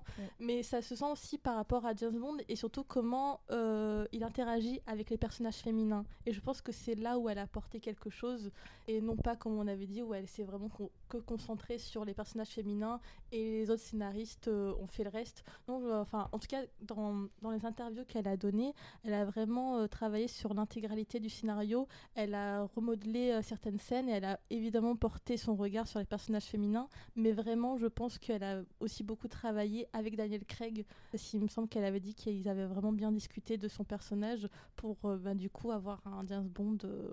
Euh, d'aujourd'hui. C'est ça. Bah, bah, en plus, j'ai jamais. Alors, je n'ai toujours pas regardé Killing Eve, mais par contre, je suis une énorme fan de Fleabag, hein, comme, ah, toute, euh, comme, tout, humain qui se respecte. clairement. et, c'est vrai que euh, déjà rien que là, je trouve que les dialogues de No Time to Die sont vraiment vraiment très très bons et en plus on voit que Craig euh, prend beaucoup de plaisir en fait à les à, à, les enfin interpréter le personnage et, et à les restituer et et on voit, enfin, ça, ça, ça, se sent effectivement la, la patte Phoebe Waller-Bridge, elle se sent directe euh, dans, dans ces échanges un peu, un peu ping-pong euh, avec, euh, avec tous les persos et ça fait, ça fait vraiment un, un, bien fou, quoi. Enfin, elle est, elle est, enfin, je, je l'aime. J'aime cette femme. Je pense que c'est important de mentionner le fait qu'elle n'a pas travaillé que sur les personnages féminins, parce que c'est effectivement ce qu'on avait lu pas mal euh, au début, parce qu'elle a été euh, prise en cours de route, en fait. Elle n'a pas été euh, directement mise sur le projet initial. Et beaucoup ont dit, ah, voilà, comme l'époque change, il faut retravailler les personnages féminins, ce qui n'est pas faux. Mais en même temps, c'est important aussi de considérer que les scénaristes femmes peuvent aussi apporter beaucoup au personnage masculin, et tu l'as très bien dit Laura, on a quand même un personnage masculin qui revient de très très loin, comme, euh, on a pu le dire au fur et à mesure de, cet épisode, et qu'il faut effectivement moderniser, remodeler, un peu déconstruire, n'ayons pas peur de poser un mot euh, qui peut faire peur, mais, mais voilà, ça, ça fait aussi du, du bien d'avoir un personnage, voilà, effectivement un peu plus humain, qui finalement n'est pas non plus... Euh, je veux dire, on a beaucoup parlé euh, du fait que les personnages féminins étaient assez caricaturaux, euh, très schématisés, et en fait, le James Bond aussi, peu importe qui l'incarnait, finalement, effectivement, ils avaient chacun aussi leur manière d'interpréter, et puis les époques ont fait qu'ils avaient, voilà, ils avaient une écriture qui différait. Néanmoins, on avait quand même un, voilà, la caricature du personnage qui doit, qui doit voilà, incarner cette figure-là. Et c'est vrai que Et pour revenir d'ailleurs sur les scènes de Daniel Craig torse nu, que je connais par cœur peut-être. Et en fait, je trouve ma, ma, ma théorie, enfin théorie, c'est un, un, grand mot pour ce que je vais dire, hein. mais c'est qu'en fait, pour moi, Daniel Craig est vraiment la James Bond girl ultime. Ce sera le titre de Daniel Craig, la James Bond girl ultime. De son propre arc, en fait, parce que c'est vraiment justement. Euh, et surtout, euh, même euh, dans, les, dans les derniers, et on le voit bien aussi dans No Time to Die, c'est que les, les Bond girls ne sont plus. elles, sont, elles sont plus dénudées gratos. Vraiment, on va voir Bon, évidemment, toujours des magnifiques euh, robes de soirée, parce que euh, qui n'aime pas une très belle robe de soirée, hein, voilà, ça donne, ça donne des idées pour euh, Nouvel An.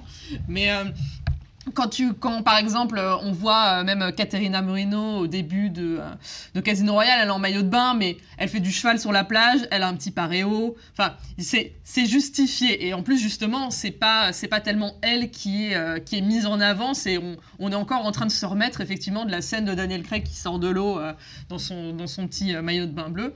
Et à chaque fois, ça va être, ça va être comme ça, Vesper au, maximum de de, la tenue, elle va être en chemise euh, quand elle, euh, quand elle, se, quand elle se prépare, enfin elle va être en, peignoir de mémoire, euh, quand elle se prépare. Justement, en plus d'ailleurs, il y a une scène, et ça je l'ai... c'est dit dans le documentaire sur James Bond qui est sur Apple, Apple Télé, qui est sur vraiment l'ère Craig, où en fait la fameuse scène de la douche de Casino Royale, qui est vraiment l'une des scènes les plus euh, marquantes euh, du, du, film, où en fait bah, Vesper vient d'assister quand même à plusieurs euh, meurtres devant elle, donc elle est un peu traumatisée, comme le serait n'importe quel humain lambda qui assiste à ça.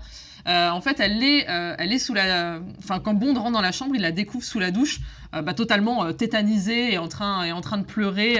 et donc, elle, est, elle porte encore la tenue qu'elle avait quand, ils se sont, quand ils se sont battus. Et en fait, initialement, elle devait être en sous-vêtements. Et c'était euh, l'idée était de dire que euh, voilà, elle rentre et euh, bah, elle a commencé à se déshabiller et qu'après elle s'est mise sous la douche. Et c'est Daniel Craig lui-même qui a suggéré et qui disait mais non mais c'est pas logique en fait qu'elle ait pris le temps de se déshabiller parce que le but c'est de montrer vraiment son trauma. Donc elle est vraiment, elle a filé directement sous la douche et donc elle est, elle est toute tremblante et elle est pas bien.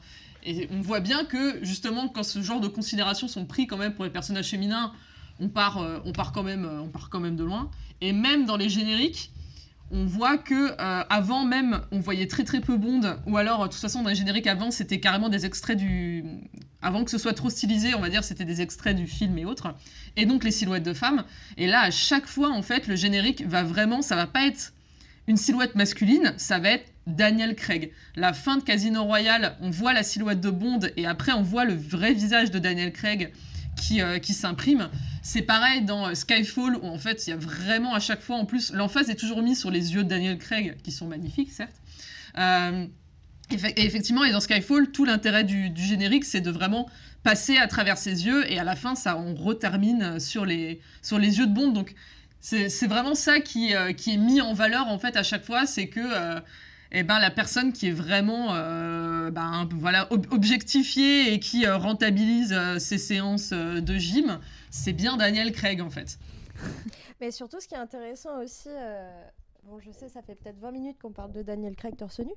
Mais euh, important. Euh. Voilà, chacun son tour. Mais ce qui est intéressant aussi, c'est qu'on le voit vieillir. En fait, on le, disait tout à l'heure, il a pu le enfin c'est logique, il a plus le même âge entre entre 2006 et maintenant. Et c'est, je pense, qu'il a un âge où le, passage de la dizaine supérieure se voit beaucoup.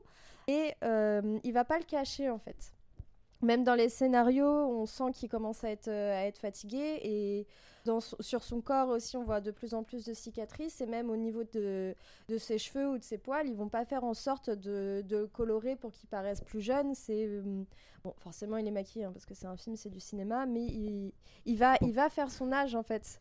Il va quand même faire son âge et et chose que bah, hum, dans les autres James Bond, moi j'avais l'impression qu'ils étaient déjà vieux en fait, ou peut-être que j'ai pas vu assez les autres. Il n'y avait pas d'évolution en fait dans leur Oui, il n'y avait pas d'évolution. Alors que les là, euh, histoires ne se suivent pas tellement, et puis quand elles se suivent, euh, c'est pas le même acteur. Et puis, enfin, le, celui qui a le plus joué James Bond, c'est quand même Roger Moore. Et d'ailleurs, euh, c'est celui qui a eu le, enfin, qui est resté le plus longtemps et qui a joué du coup euh, le plus vieux. Il a terminé, il avait 58 ans. Et en fait, même si on sent qu'à la fin il est fatigué, euh, le, les films sont faits pour justement pour, qu'on ne voit pas en fait le fait qu'il est vieilli. Ça reste le James Bond. Il faut quand même qu'il soit au, au, pire dans la cinquantaine d'années, mais pas plus. Il n'y a aucune évolution du personnage. Enfin, il, James Bond n'évolue pas. Et c'est vrai que l'air Craig a apporté quelque chose de capital. C'est vraiment une évolution, euh, évolution émotionnelle, mais aussi une mm. évolution dans le temps. Et, au euh, niveau de.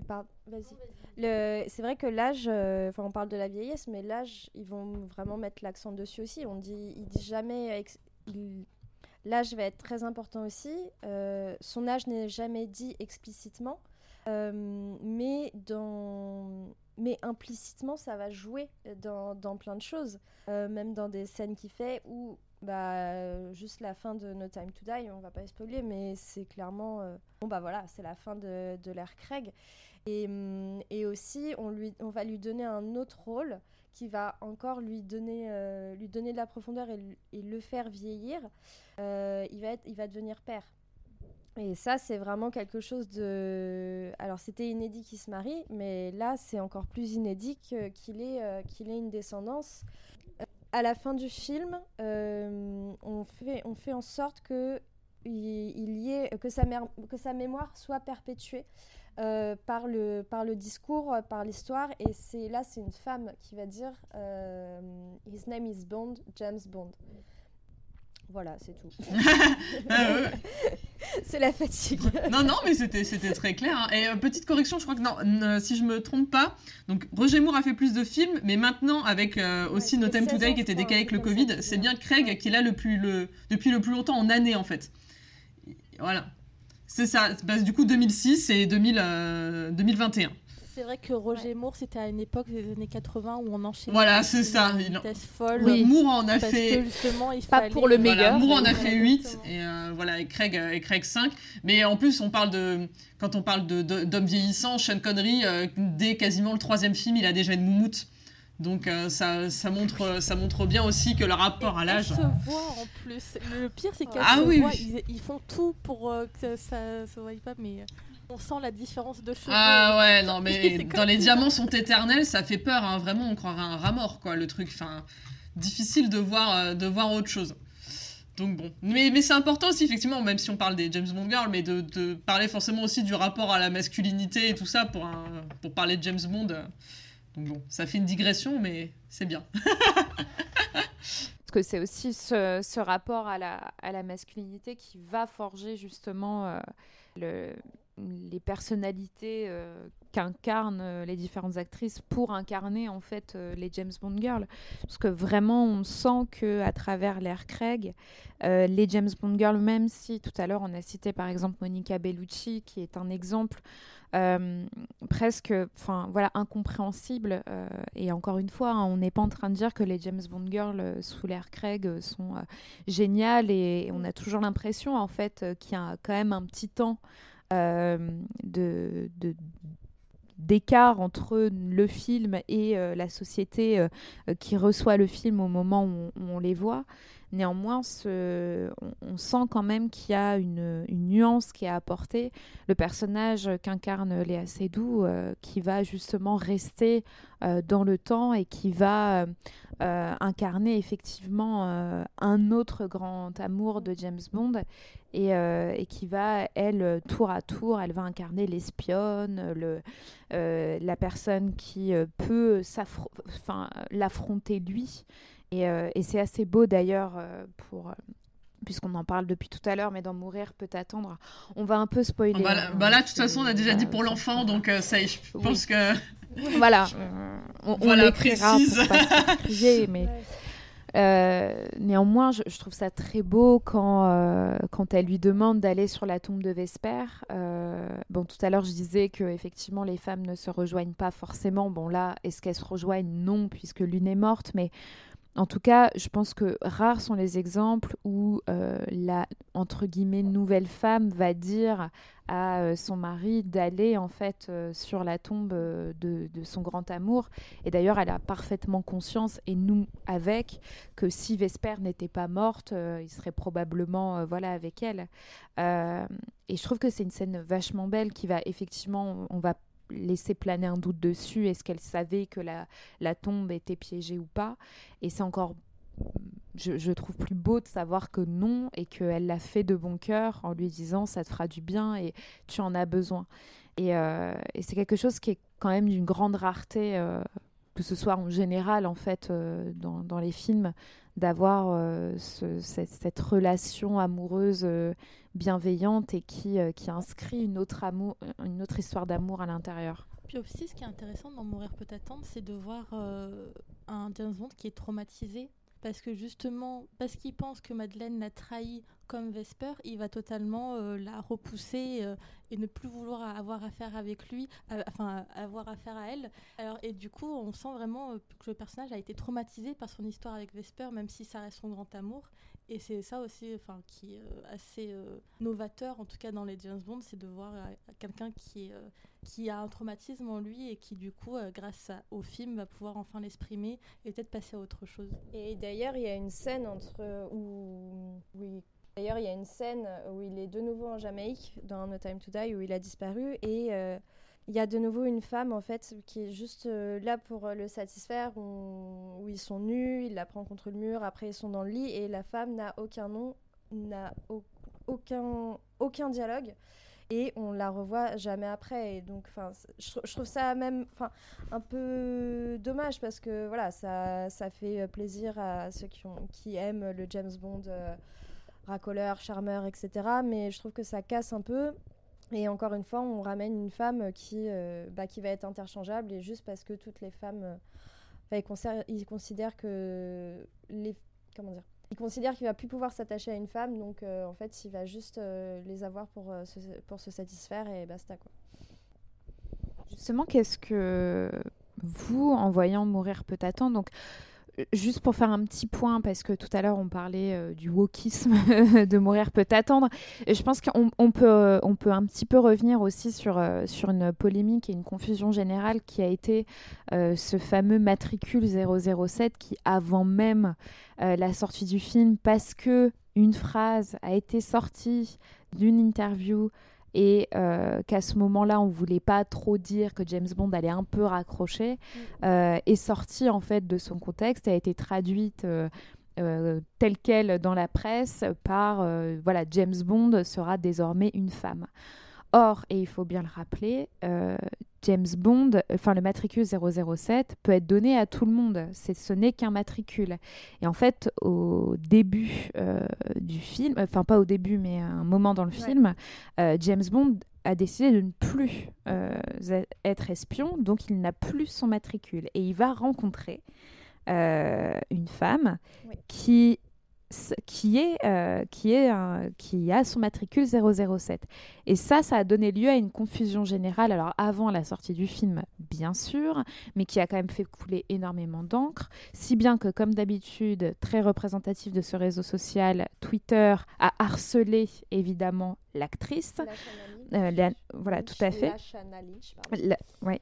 Et, euh, et qui, et qui voilà, va se enfin, qui s'est retrouvée en fait au cœur d'une polémique totalement non justifiée et quand bien même, comme si on avait tué leur mère en donnant un, matricule à une femme, quoi. Enfin, ça, ça montre bien que c'est pas demain la veille qu'on aura une James Bond, enfin 007 femme. Surtout que la productrice principale des films James Bond, qui est Barbara Broccoli, euh, refuse totalement euh, d'avoir une femme en James Bond. Elle, pour elle, James Bond a toujours été un homme et restera un homme. Par contre, elle n'est pas du tout euh, réfractaire à avoir un autre type de James Bond, par exemple un James Bond noir, comme à un moment Twitter aussi s'était enflammé pour avoir Idris Elba, par exemple. Oui. Bah, ce qu'on aurait aimé, bien sûr. Hein.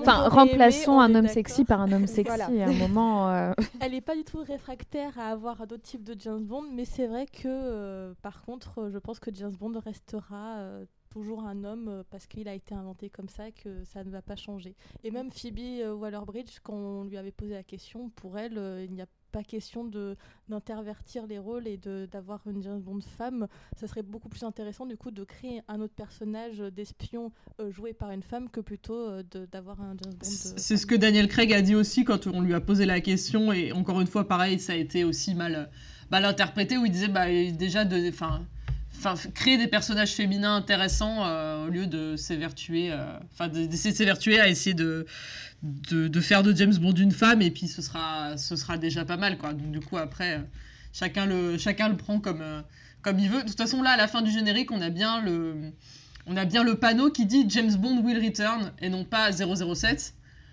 Donc, ça va bien. franchement, j'aurais vraiment adoré un 007 pour un peu. Euh, Pimenté. Euh, voilà, exactement, exactement. Ouais, les dramas. Allez, on continue à lancer l'huile sur le feu. Pour, titiller les connards, hein, parce qu'il faut, le, il faut le dire.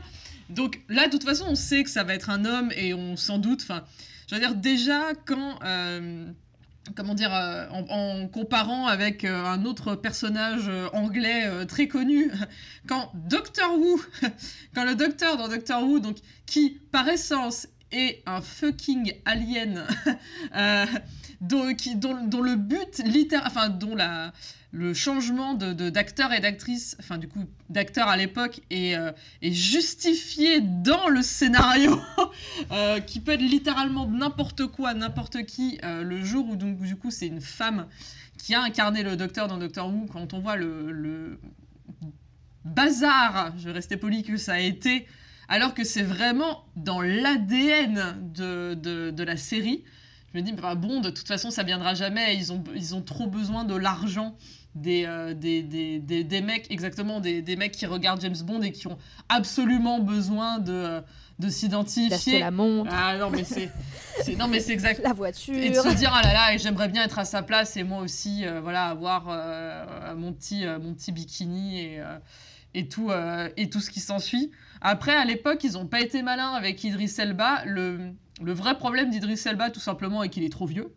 Donc dans tous les cas, même quand son nom a déjà commencé à circuler, enfin l'idée c'est que Bond ne peut pas être quelqu'un qui a qui a déjà au moins 40 euh, ans quand il, quand il commence, parce que justement maintenant, euh, comme on le disait tout à l'heure, on fait plus un film par an. Donc euh, si on veut qu'il signe un minimum de films et qu'il soit pas trop vieux à la fin, même Craig qui a pas commencé tard, eh ben, il se retrouve à avoir 51 ans quand il tourne son dernier film. Donc c'est quand, même, quand même compliqué. Donc Idris Elba était déjà, était déjà trop vieux.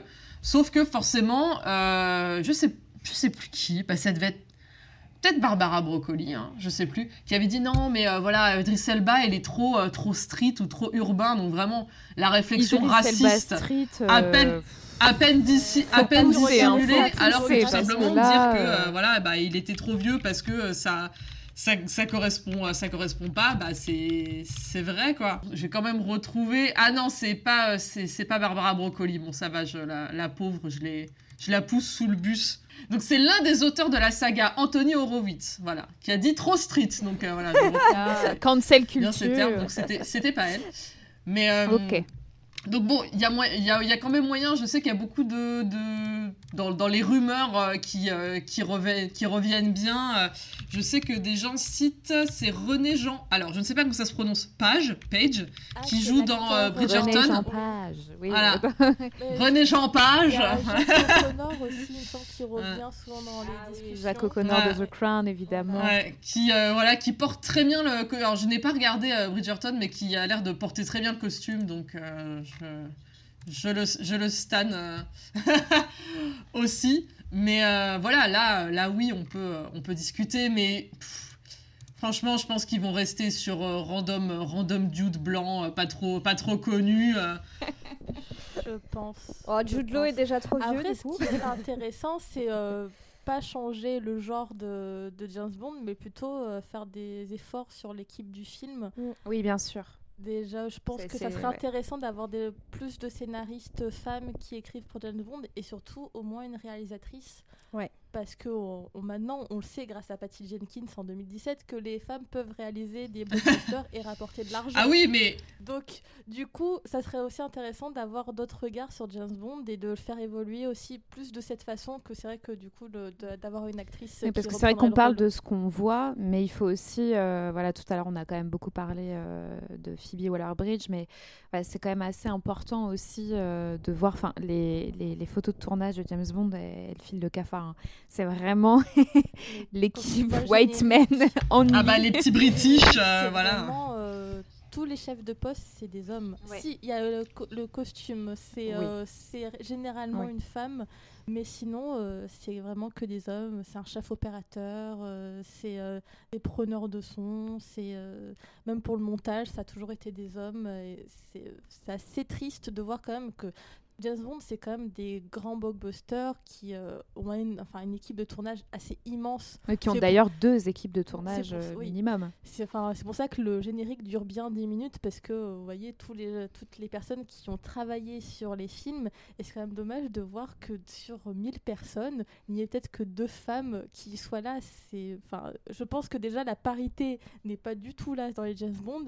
Et peut-être qu'il faudrait d'abord qu'ils euh, travaillent sur leur équipe du film. Et je pense aussi de travailler sur ça, ça va se ressentir sur la manière dont été filmé James Bond, les James Bond Girls et euh, l'écriture euh, des films. Et encore ah, des... oh, Pardon. non, non, mais vas-y, euh... finis là-dessus parce que moi je vais enchaîner sur un. D'accord, ok. Bah, encore, tu parles, de, tu parles de Patty Jenkins, mais en attendant, euh, Hollywood commence à se rendre compte que les femmes peuvent faire des blockbusters quand c'est des films centrés sur des personnages féminins, parce que c'est ça leur truc. C'est de se dire, oui, bah du coup, bah, le film sur Harley Quinn, on va le donner à une meuf, donc ça ça fait bien. Captain Marvel, bon, ce sera une meuf et un mec. Bon, Wonder Woman, ce sera une meuf. Enfin, en plus, c'est comme ça qu'ils réagissent. Donc là, il n'y a aucune, aucune obligation, tant que c'est euh, tant, que c'est un personnage masculin, de se dire, ah, on va peut-être mettre une réalisatrice. C'est vraiment maintenant, euh, c'est, on va dire, oui, on va faire un effort pour un film qui va avoir un héros asiatique. On va faire un réalisateur asiatique. Et c'est comme ça, c'est comme ça qu'ils alors réfléchissent. Alors c'est le début de la diversité, mais bon, pas forcément par euh, par le, le, bout le plus euh, le plus incroyable. Mais euh, mais c'est malheureusement c'est c'est encore comme ça qu'ils réfléchissent. Moi, je prie pour que pour que notre, chère Nomi 007, en fait, je trouve qu'elle aurait mérité mieux que le traitement qu'elle a eu dans, dans No Time to Die.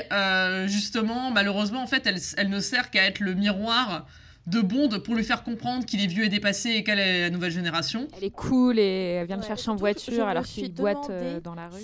je me suis demandé s'ils n'ont pas redonné à la fin le matricule 007 euh, du coup à Daniel Craig justement à cause des réactions qu'a suscité euh, le fait qu'elle ait le matricule alors ça, ça avant la sortie ouais ça je pense pas parce que comme le film du coup il a été tourné en 2019 avec le décalage faudrait vérifier les dates ils ont fait des reshoots par rapport au Covid déjà parce que les, les, euh, partenariats, les partenariats étaient, euh, étaient, obsolètes. Oui, ils ont dû euh, refaire, refaire les téléphones. refaire les téléphones et tout ça. Il y a eu des reshoots, mais après, je pense que peut-être que ça c'était déjà comme ça dès le début, parce que c'est vrai que James Bond, c'est 007 dans la tête des gens, donc on a un peu du mal à les dissocier. Mais c'est vrai qu'en regardant cette fin, et je me suis dit, c'est quand même dommage d'avoir eu l'audace de mettre sur personnage pour qu'au final il ne, enfin, il n'est utilisé que dans très peu de scènes et en plus pour redonner le matricule de 007 euh, à James Bond à la bah, fin. ça me dérange pas qu'elle redonne le matricule parce que ça fait un peu cadeau d'au revoir. par contre, elle n'existe plus après. Mm. Au début, elle existe pas mal et après, une fois qu'elle l'a redonnée, Elle, est, elle est complètement invisible. Exactement. Le, en fait, moi, le matricule me dérange pas parce que c'est, c'est pour reprendre le ping-pong de It's Just a Number qui est pour moi un peu le côté un peu méta de dire bah, en fait ça sert à rien de s'exciter parce que littéralement ce n'est qu'un matricule. Donc ça la rigueur ça me dérange pas, mais effectivement ce qui me frustre c'est que pour la mission, euh, la mission finale euh, du dernier, euh, du dernier tiers du film, on te dit ah bah écoute super, elle elle est une agente excellente. Lui, c'est un super agent. Ils vont coopérer tous les deux. Ils vont dans la base du grand méchant, mais Enfin voilà, c'est une super équipe. Qu'est-ce qu'ils vont pouvoir bien faire euh, tous les deux? Et au final, c'est là qu'elle est expédiée très vite en disant bah non, faut quand même qu'on remette bien l'emphase sur Daniel Craig et, euh, et Léa Seydoux. Euh, on va pas, on va pas perdre les gens. Hein. on va, on va un peu la mettre de côté. C'est pas grave. Et elle sert juste à être sur le, sur le bateau elle quoi. aucune scène d'action, ce qui est quand même assez dommage par rapport. à... ça reste une espionne à la base et c'est vrai que à part mettre en joue deux trois types, elle ne fait absolument rien dans cette mission. Et voilà, et c'est ça qui me, qui, me qui me désole en fait. Le, le, matricule me dérange pas. Mais ça, vraiment, je me suis dit, ouais, donc du coup, en fait, elle, enfin, vous, vous, avez fait tout ça pour ça, en fait, pour montrer qu'elle qu'elle obéit et tout, alors que. Il y, avait, il y avait moyen de faire plus, donc du coup, si jamais euh, quelqu'un m'entend à la MGM, si on peut faire une série spin-off euh, sur euh, Paloma et Nomi qui vivent des aventures incroyables entre MI6 et, et CIA à Cuba ou ailleurs dans le monde et que après bah, peut-être par exemple elles peuvent finir ensemble tout ça moi j'aimerais bien. C'est surtout que encore une fois alors elle a très peu de scènes d'action et quand elle en a elle va de nouveau être questionnée je sais il y a un des films où il y a une James Bond girl qui prend la voiture et euh, en gros euh, James Bond lui fait comprendre qu'elle va pas y arriver. Et là, de nouveau, en fait, quand elle prend le volant de l'avion, je crois, euh, elle a posé les mains sur le volant et dit Est-ce que tu sais conduire? Bon, au final, non, et c'est très drôle, mais encore une fois, c'est on va tout de suite la remettre en cause alors qu'elle a rien fait encore. et par contre, moi, ce que je trouve intéressant, euh, alors effectivement, il, faut qu'il y ait des changements sur le tournage. Après, ce que je trouve bien, c'est euh, au niveau de la manière dont ces deux femmes noires ont été représentées. Euh, je trouve que c'est bien fait. Alors, on ne me voit pas, mais je ne suis pas noire, donc après, on peut avoir des avis contraires et c'est totalement normal, parce que je ne sais pas ce que ça fait d'être une personne noire, mais je trouve qu'au niveau des costumes, de leur maquillage euh, et même un sujet qui est très important au niveau de leurs cheveux, euh, je trouve que c'est très bien traité. Euh, D'ailleurs, leurs cheveux donnent naissance à une des meilleures répliques du film quand euh, James Bond la découvre et qu'elle retire en premier sa, perruque. Et je trouve ça magnifique en fait. Et, que, et qui dit Ah, je pensais pas que c'est ça que tu allais retirer en premier. Ça, c'est fini de oui, ça, c'est. Mais justement, je, je, trouve ça magnifique comme scène et qu'effectivement, la première chose qu'elle enlève, c'est sa perruque et euh, qu'elle montre en fait son c'est pas français ce que je veux dire, mais son vrai elle, en fait, ce mm. qu'elle est vraiment. Et ça veut dire bah, une femme noire. C'est Merci Murder euh, et sa célèbre scène. Ouais, euh, ouais, où elle enlève sa perruque devant le miroir. Et euh, donc, une femme noire avec bah, ses cheveux à elle, les cheveux d'une femme noire qui ne vont pas être lissés ou à qui on ne va pas laisser la perruque pendant tout le film. Et Moni Penny qui va avoir les cheveux certes plus longs, va quand même les avoir crépus. Alors, magnifiquement bien coiffée. je, je, suis jalouse. Ça reste du cinéma. Ça reste du cinéma, je suis jalouse. Euh, mais euh, voilà, elle va quand même avoir sa nature de cheveux naturelle.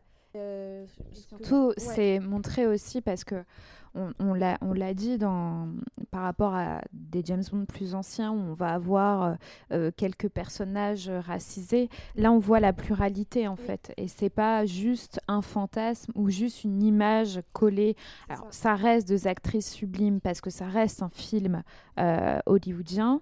Néanmoins, et c'est là où je, je, pense, je rejoins tout à fait ce, que tu, ce que tu voulais dire aussi, c'est l'idée d'avoir une pluralité dans euh, dans ces personnages, à la fois dans les personnages féminins, c'est-à-dire que c'est plus que des personnages euh, de femmes blanches, c'est-à-dire qu'on a une latina, euh, on a deux femmes noires, mais qui ne se ressemblent pas.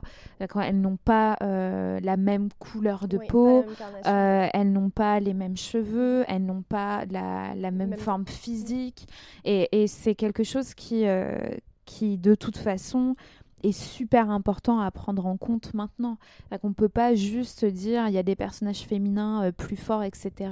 ou voilà qui changent un petit peu sans inclure euh, la pluralité de personnages féminins. Et en plus, pour le coup, les deux, euh, pour la petite anecdote, les deux actrices sont d'origine jamaïcaine et je pense qu'on peut pas faire plus James Bond girl. que, d'être d'origine jamaïcaine. Donc du coup, c'est assez cool. En fait, je, je, je, l'ignorais pour la chaîne Lynch, parce que pour moi, c'est une actrice, une actrice britannique. Mais quand on, quand justement après, j'étais, un peu revoir, un peu allé revoir son, sa fiche Wikipédia et tout, parce que je, l'avais vraiment adoré dans Captain Marvel. Et effectivement, on la, on la rencontre en Jamaïque et elle est d'origine euh, jamaïcaine. Donc en plus, quand tu vois un peu tous les, euh, comme d'hab, les, bas du front qui se sont, euh, qui se sont énervés en disant, bah en fait, on peut pas faire plus 007 qu'une britannique qui est d'origine jamaïcaine, quoi. Et, d'ailleurs, elle, c'est une scène qui, qui, était très intéressante, la scène de la boîte de nuit où il va la rencontrer. C'est, pour moi, c'est la première fois qu'on voit autant de corps noirs danser et qui vont danser en fait librement. Enfin, c'est pas un, gala de charité où tout le monde va être exotisé en fait. Oui, c'est tout passage dans la Jamaïque, c'est jamais exotisé, même à Cuba. Et ce qui n'est pas du tout le cas des premiers James Bond, que ce ah, soit en Jamaïque ou au Japon. Je ah crois que c'est le truc le plus gênant que j'ai vu au cinéma. C'est important de le souligner, comme quoi il y a quand même une évolution dans James Bond, même si euh, ça reste un personnage euh, avec beaucoup de problèmes. Il y a quand même une évolution dans la façon de, de filmer dans les James Bond qui est vraiment importante de souligner comme tu le fais. Et je, trouve ça, euh, je trouve ça très beau de, bah, de ramener aussi une, une autre culture. Enfin, on va dire euh, rapidement une culture plus urbaine, alors que d'habitude c'est vrai qu'on voit James Bond bah, dans des magnifiques euh, casinos. Il y, avait un accent colonialiste dans les, dans les premiers James Bond qui se sentait beaucoup. Alors que là, bah, il est juste... Il, va faire sa soirée. Enfin, non, il va pas faire sa soirée. Il veut rencontrer. c'est surtout c'est drôle. Il dit oui, un, endroit tranquille où on peut parler. Et son ami l'amène dans une boîte de nuit. Alors un endroit tranquille où on peut parler dans une boîte de nuit Non. Ah, c'est Bond, Bond qui emmène Félix dans la boîte de nuit ah en plus. C'est ça, ah, qui, c'est ça qui va. Oui, oui, oui. C'est Félix qui lui demande un coin, un coin tranquille et qui l'emmène là-bas. Bon, dans tous les, l'idée est la même, hein, donc ça, ça change rien, mais, euh, mais oui, non, c'est assez. Euh, c'est assez bien trouvé de ce, de ce côté-là. Et euh, pour un peu euh, clôturer, commencer à clôturer, puisqu'on pourrait encore parler des heures, mais euh, on commence un petit peu à fatiguer. Qu'est-ce que vous vous attendez? Là, je vais faire un tour de table. Qu'est-ce que vous avez bah, si jamais on vous dit, tu as envie de quoi pour les prochains James Bond, en restant un peu voilà, dans, cohérent avec tout ce qu'on vient de dire et, et, par rapport aussi aux choix qui sont faits depuis euh, depuis quelques temps maintenant. Euh, là, j'ai plutôt parlé en termes juste de personnages euh, féminins. Qu'est-ce que vous vous attendez pour, les, pour les prochains, Chloé? Alors la première pensée que j'ai eue, et du coup c'est pas du tout cohérent, c'est que James Bond est des mignons, mais bon ça, je pense qu'on va pouvoir attendre très longtemps.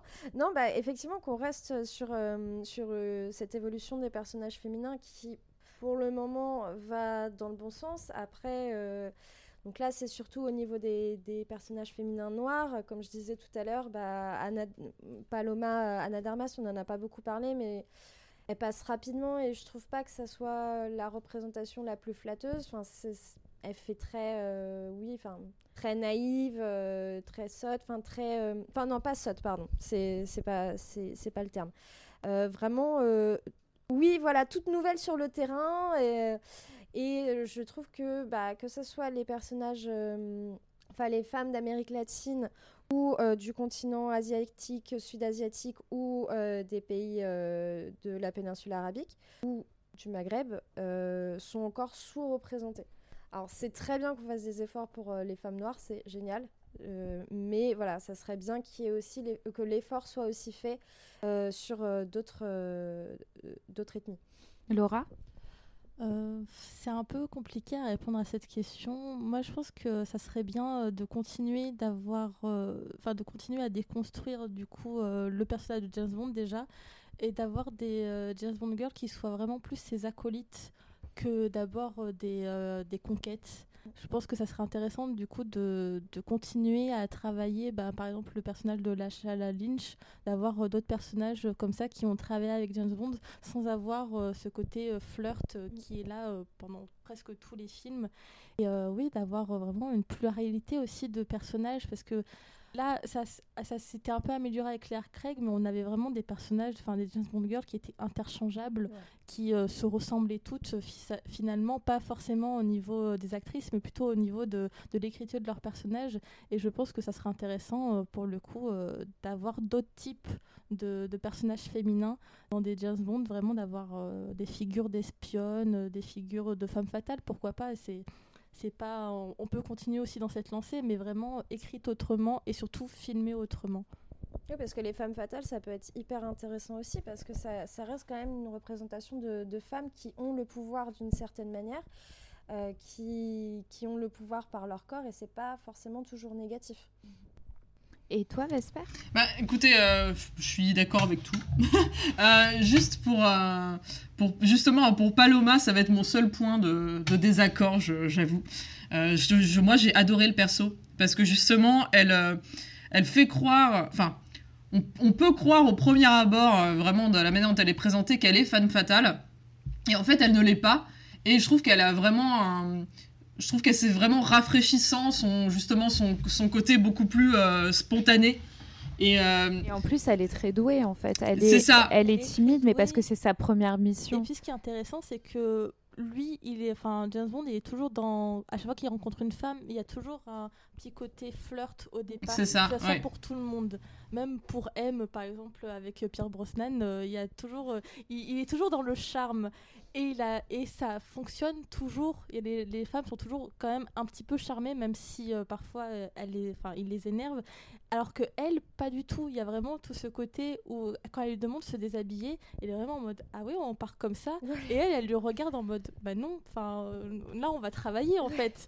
Et, et c'est vraiment tout ce, ce jeu là euh, de questionnement en mode lui il est vraiment confronté au fait que ben peut-être qu'il est charmant, mais là, elle n'est pas du tout là pour ça. Elle n'est pas du tout là pour être charmée par lui. Elle est là pour euh, être, bah, du coup, son acolyte. C'est justement là que c'est vraiment très intéressant, c'est que on a euh, une espionne qui travaille avec lui et pas qui est euh, juste là pour euh, être une belle femme euh, à sauver. Mm. C'est pour, c'est pour ça, et vraiment, j'aime beaucoup le fait que, bah, comme, en fait, ça, ça tout, toutes ces scènes jouent effectivement sur les, les, les clichés, ouais. les idées reçues qu'on peut avoir en se disant bah oui euh, là euh, quand elle l'emmène euh, justement dans le, le coin enfin un, un, un, peu en bas ils sont dans, dans, un bar je crois enfin quand elle l'amène un peu en bas et qu'il lui dit c'est votre chambre et qu'elle le regarde vraiment comme un comme un gros oui. teubé en lui disant bah non non c'est la enfin c'est la cave à vin je crois enfin bon bref et, et donc du coup elle lui montre elle lui montre le costume et on voit que c'est quand même justement que, comme tu dis que c'est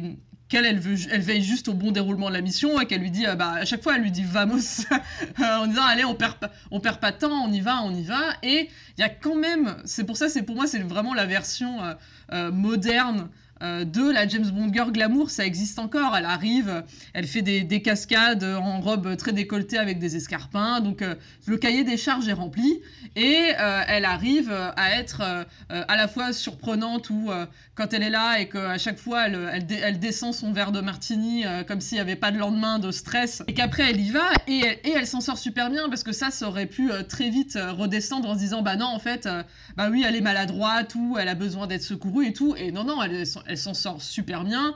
Elle fait euh, justement euh, des, elle aussi des cascades un peu, euh, comment dire, enfin spont spontanées quand elle décide de prendre la prendre la bagnole et de foncer foncer dans le tas pour faire tomber le, le scientifique et le et le choper. C'est ça, en plus, celle qui réussit à, à, attraper la cible, en fait, et après, elle lui livre.